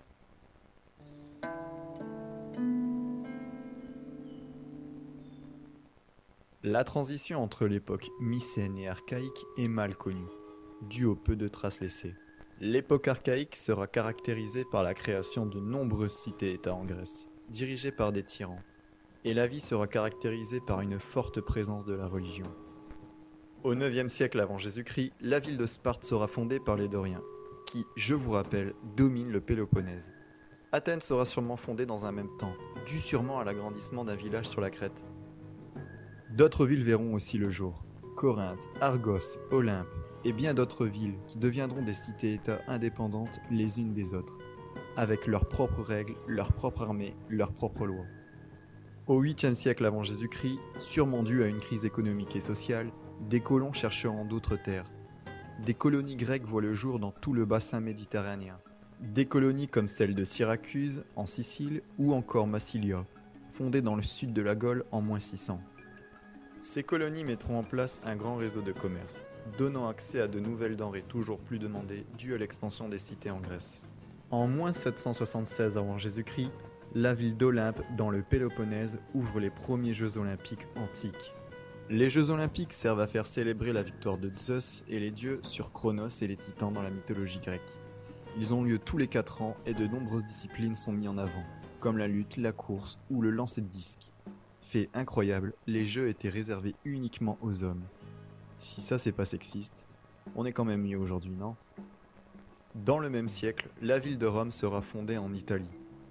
De nombreuses cités se feront la guerre entre elles, pour des raisons quelconques de domination ou autres. Sparte déclara la guerre à la ville de Messénie en moins 737, qui durera jusqu'en moins 716. Une autre guerre de moins 668 à 654 avant Jésus-Christ, et une troisième durant l'époque classique. Ces guerres sont sûrement dues à la recherche de nouvelles terres pour Sparte, mais les sources sont peu fiables. Au VIe siècle avant Jésus-Christ, Athènes devient prospère. La frappe de monnaie se développe, ce qui commença à faire entrer l'économie dans une nouvelle dimension. Athènes deviendra un centre économique en Grèce. Une intense activité économique y voit le jour. En l'an 694, des réformes sociales et économiques et politiques sont mises en avant.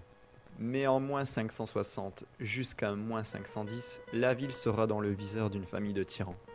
Un homme nommé Pisistrate, qui pourtant réorganisera la société et la vie à Athènes. Alors le type, ce n'est pas non plus un mauvais. Il fait pression sur les riches pour donner aux paysans et éleveurs, favorise la vie intellectuelle de la cité et fait construire de nombreux monuments sur l'acropole. Pas si méchant que ça finalement.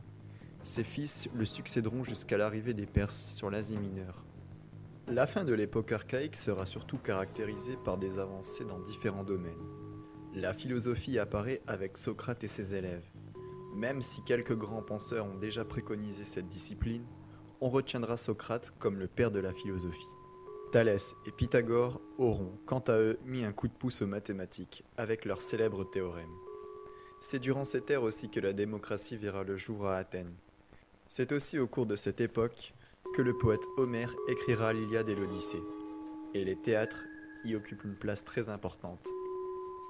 On appelle cette époque archaïque car c'est durant ces siècles obscurs que la Grèce commence à se développer. Elle se termine vers moins 508 avant Jésus-Christ, laissant place à l'époque classique.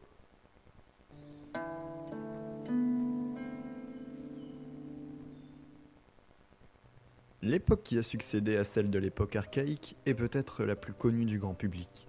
Des temples, des guerres, les débuts de la démocratie. L'époque classique est aussi appelée l'âge d'or de la Grèce, surtout pour Athènes et Sparte, qui vont se relever comme les deux cités-États puissantes de cette époque en Grèce. La guerre contre les Perses vont permettre l'apogée des deux cités, et qui pourtant se finira par une rivalité entre les deux. L'époque classique débute aux alentours de moins 500 avant Jésus-Christ. Les cités grecques commenceront à se démarquer les unes des autres, et aussi bien en Grèce que dans les colonies de la Méditerranée. Mais à l'est se profile une menace. L'Empire perse entreprend de conquérir la Grèce. Motif punir les cités d'Athènes et Érétrie d'avoir soutenu les villes ioniennes pendant la révolte contre la domination perse. Mais surtout, ils y voyaient une opportunité d'agrandir leur territoire. Ainsi donc débute la première guerre médique, en l'an 492 avant Jésus-Christ. Pourtant plus nombreux en nombre, les Perses vont quand même perdre à la bataille de Marathon contre les Athéniens. Les Athéniens avaient fait preuve de surprenantes tactiques militaires leur permettant la victoire et ainsi mettre fin à la première guerre médique. Humiliés, les Perses retournent chez eux. Mais ils n'en restent pas là, puisque dix ans plus tard, les Perses reviennent. La deuxième guerre médique commence.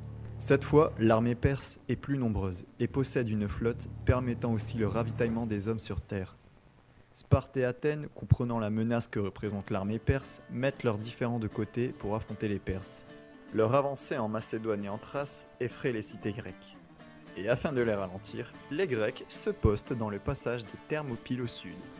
Ici seront postés 300 Spartiates qui se sacrifieront héroïquement pour la gloire, massacrant la moitié de l'armée perse, de plus de 1 million d'hommes, dont les célèbres immortels, rentrant ainsi dans la légende à jamais. Le film 300 envoie du lourd, certes, mais ne reflète en rien la réalité. Déjà parce que si les Grecs restent dans les Thermopyles, c'est pour que les autres cités grecques se préparent. De plus, l'armée grecque n'était pas composée que de 300 Spartiates, mais de 3000 à 4000 hommes selon les historiens de l'époque. Et ce n'étaient pas tous des Spartiates. D'autres cités avaient décidé de laisser des garnisons pour soutenir la résistance. Et c'est sans compter la flotte grecque présente. L'armée perse ne comptait que 100 000 à 300 000 hommes. Et même si l'armée de l'Empire perse en comptait peut-être plus, la logistique de l'armée de l'époque n'a pas permis un tel déplacement de troupes. Ensuite, les 10 000 immortels n'étaient pas certainement des ninjas en masque, mais une troupe d'élite de soldats, sûrement de garde royale, avec leur propre équipement. Bref, le sacrifice de tous ces hommes ont permis la préparation des autres cités grecques. Deux batailles se succéderont. Celle de Salamine, une bataille navale, et celle de Platée, remportée par l'armée athénienne, qui mettront le coup de grâce aux Perses et met fin à la deuxième guerre médique. En moins 477 avant Jésus-Christ, avec ces victoires, Athènes devient la star montante de la Grèce et créa la Ligue de Délos, une ligue composée de cités grecques avec une alliance militaire pour lutter contre d'éventuelles menaces sous le commandement d'Athènes. En moins 464 avant Jésus-Christ, Athènes devient officiellement l'Empire athénien, réunissant plusieurs cités sous sa botte. Cela va hériter Sparte et ses alliés, qui, à leur tour de leur côté, vont créer la Ligue du Péloponnèse dirigée par Sparte. Pour simplifier, avec le temps, les deux ligues vont peu à peu devenir ennemies, surtout qu'Athènes impose de plus en plus de contraintes aux cités-États, et la monnaie d'Athènes va se répandre dans toute la Grèce.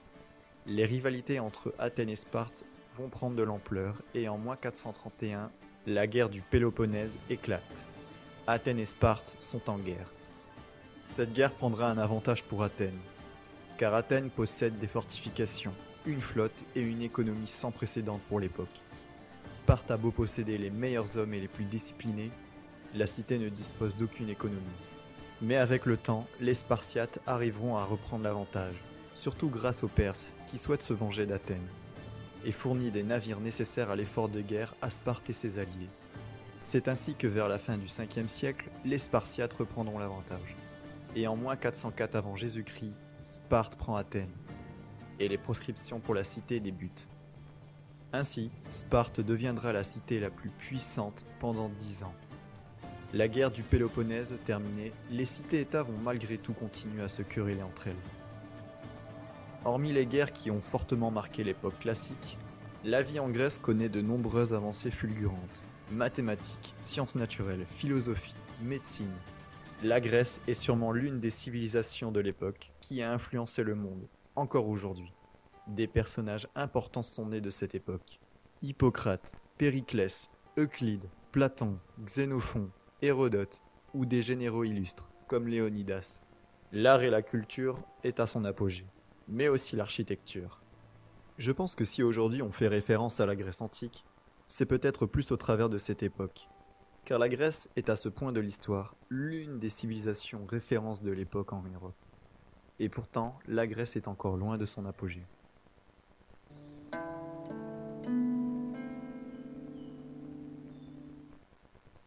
La dernière époque de la Grèce est appelée époque helléniste. Son nom est tiré du fait que la Grèce a conquis une partie de la Méditerranée et de l'Asie. Le rapport avec helléniste Tout simplement parce que le mot grec est arrivé bien plus tard dans l'histoire. Oui, oui. Avant, les Grecs s'appelaient les Hellènes. La culture grecque est une culture helléniste. Mais les gens ont continué à définir les Grecs ainsi de l'Antiquité, sûrement parce que c'est resté avec le temps. Car la première fois que le mot helléniste est apparu, c'est en Allemagne au 19e siècle, alors que le mot grec vient du Moyen Âge. Bref, l'époque helléniste a vu à la fois l'apogée et le déclin du monde antique de la Grèce.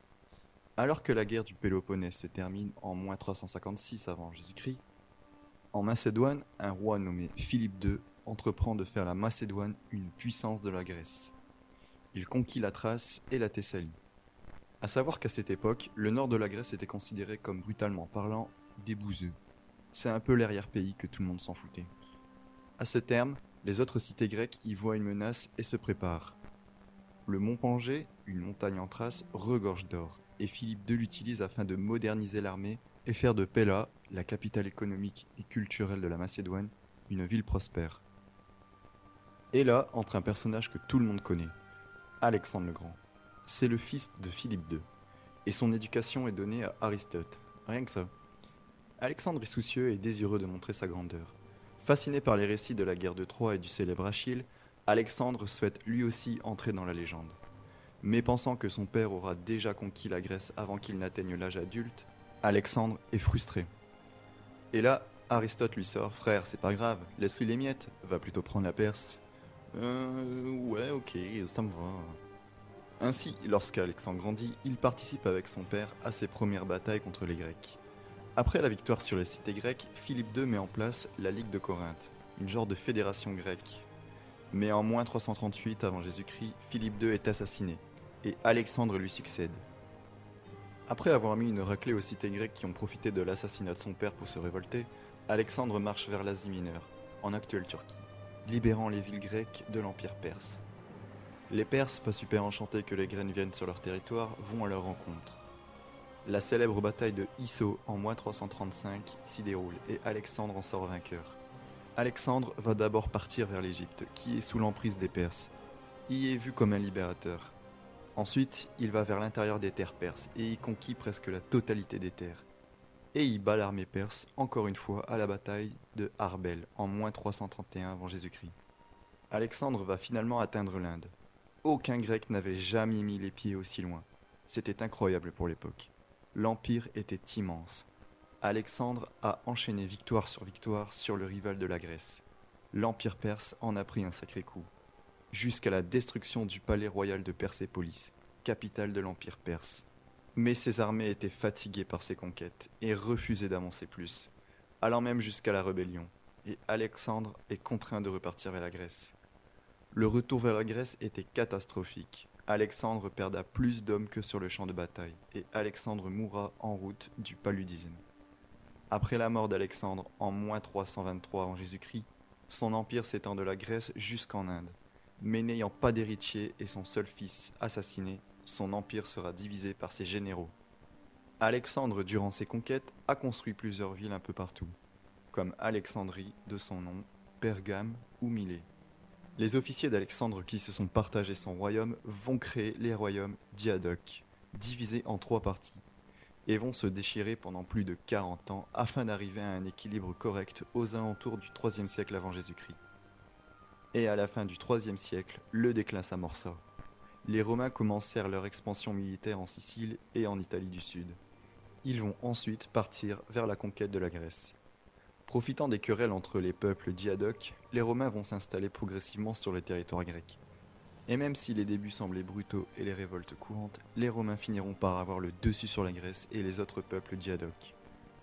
Ainsi, la Grèce sera petit à petit transformée et fusionnée à l'Empire romain. Celle-ci voit la Grèce comme une source d'inspiration.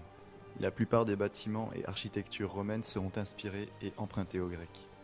Finalement, la Grèce sera romaine lorsque la dernière reine gréco-égyptienne, Cléopâtre, mourra. Les derniers territoires et colonies grecques tomberont aux mains des Romains vers moins 30 avant Jésus-Christ.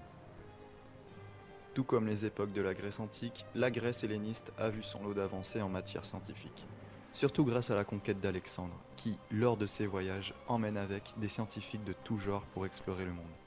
Ces avancées et découvertes ont influencé le reste de la Grèce, et donc de l'Europe. La conquête d'Alexandre a aussi renforcé la présence de plusieurs cultures entre elles. Les peuples rencontrés par Alexandre n'étaient pas anéantis mais fusionnés au monde grec. Ainsi, allant de l'Égypte, passant par l'Asie mineure jusqu'en Inde, différentes cultures se côtoyèrent et d'autres peuples naquirent de ces rencontres. Vous savez, tout comme l'Empire romain, la Grèce est vaste. 100% méditerranéenne, Radio Campus 88.3 FM. www.radiocampus.org. L'actualité du bassin méditerranéen par Lila Moukri sur Radio Campus 88.3 FM.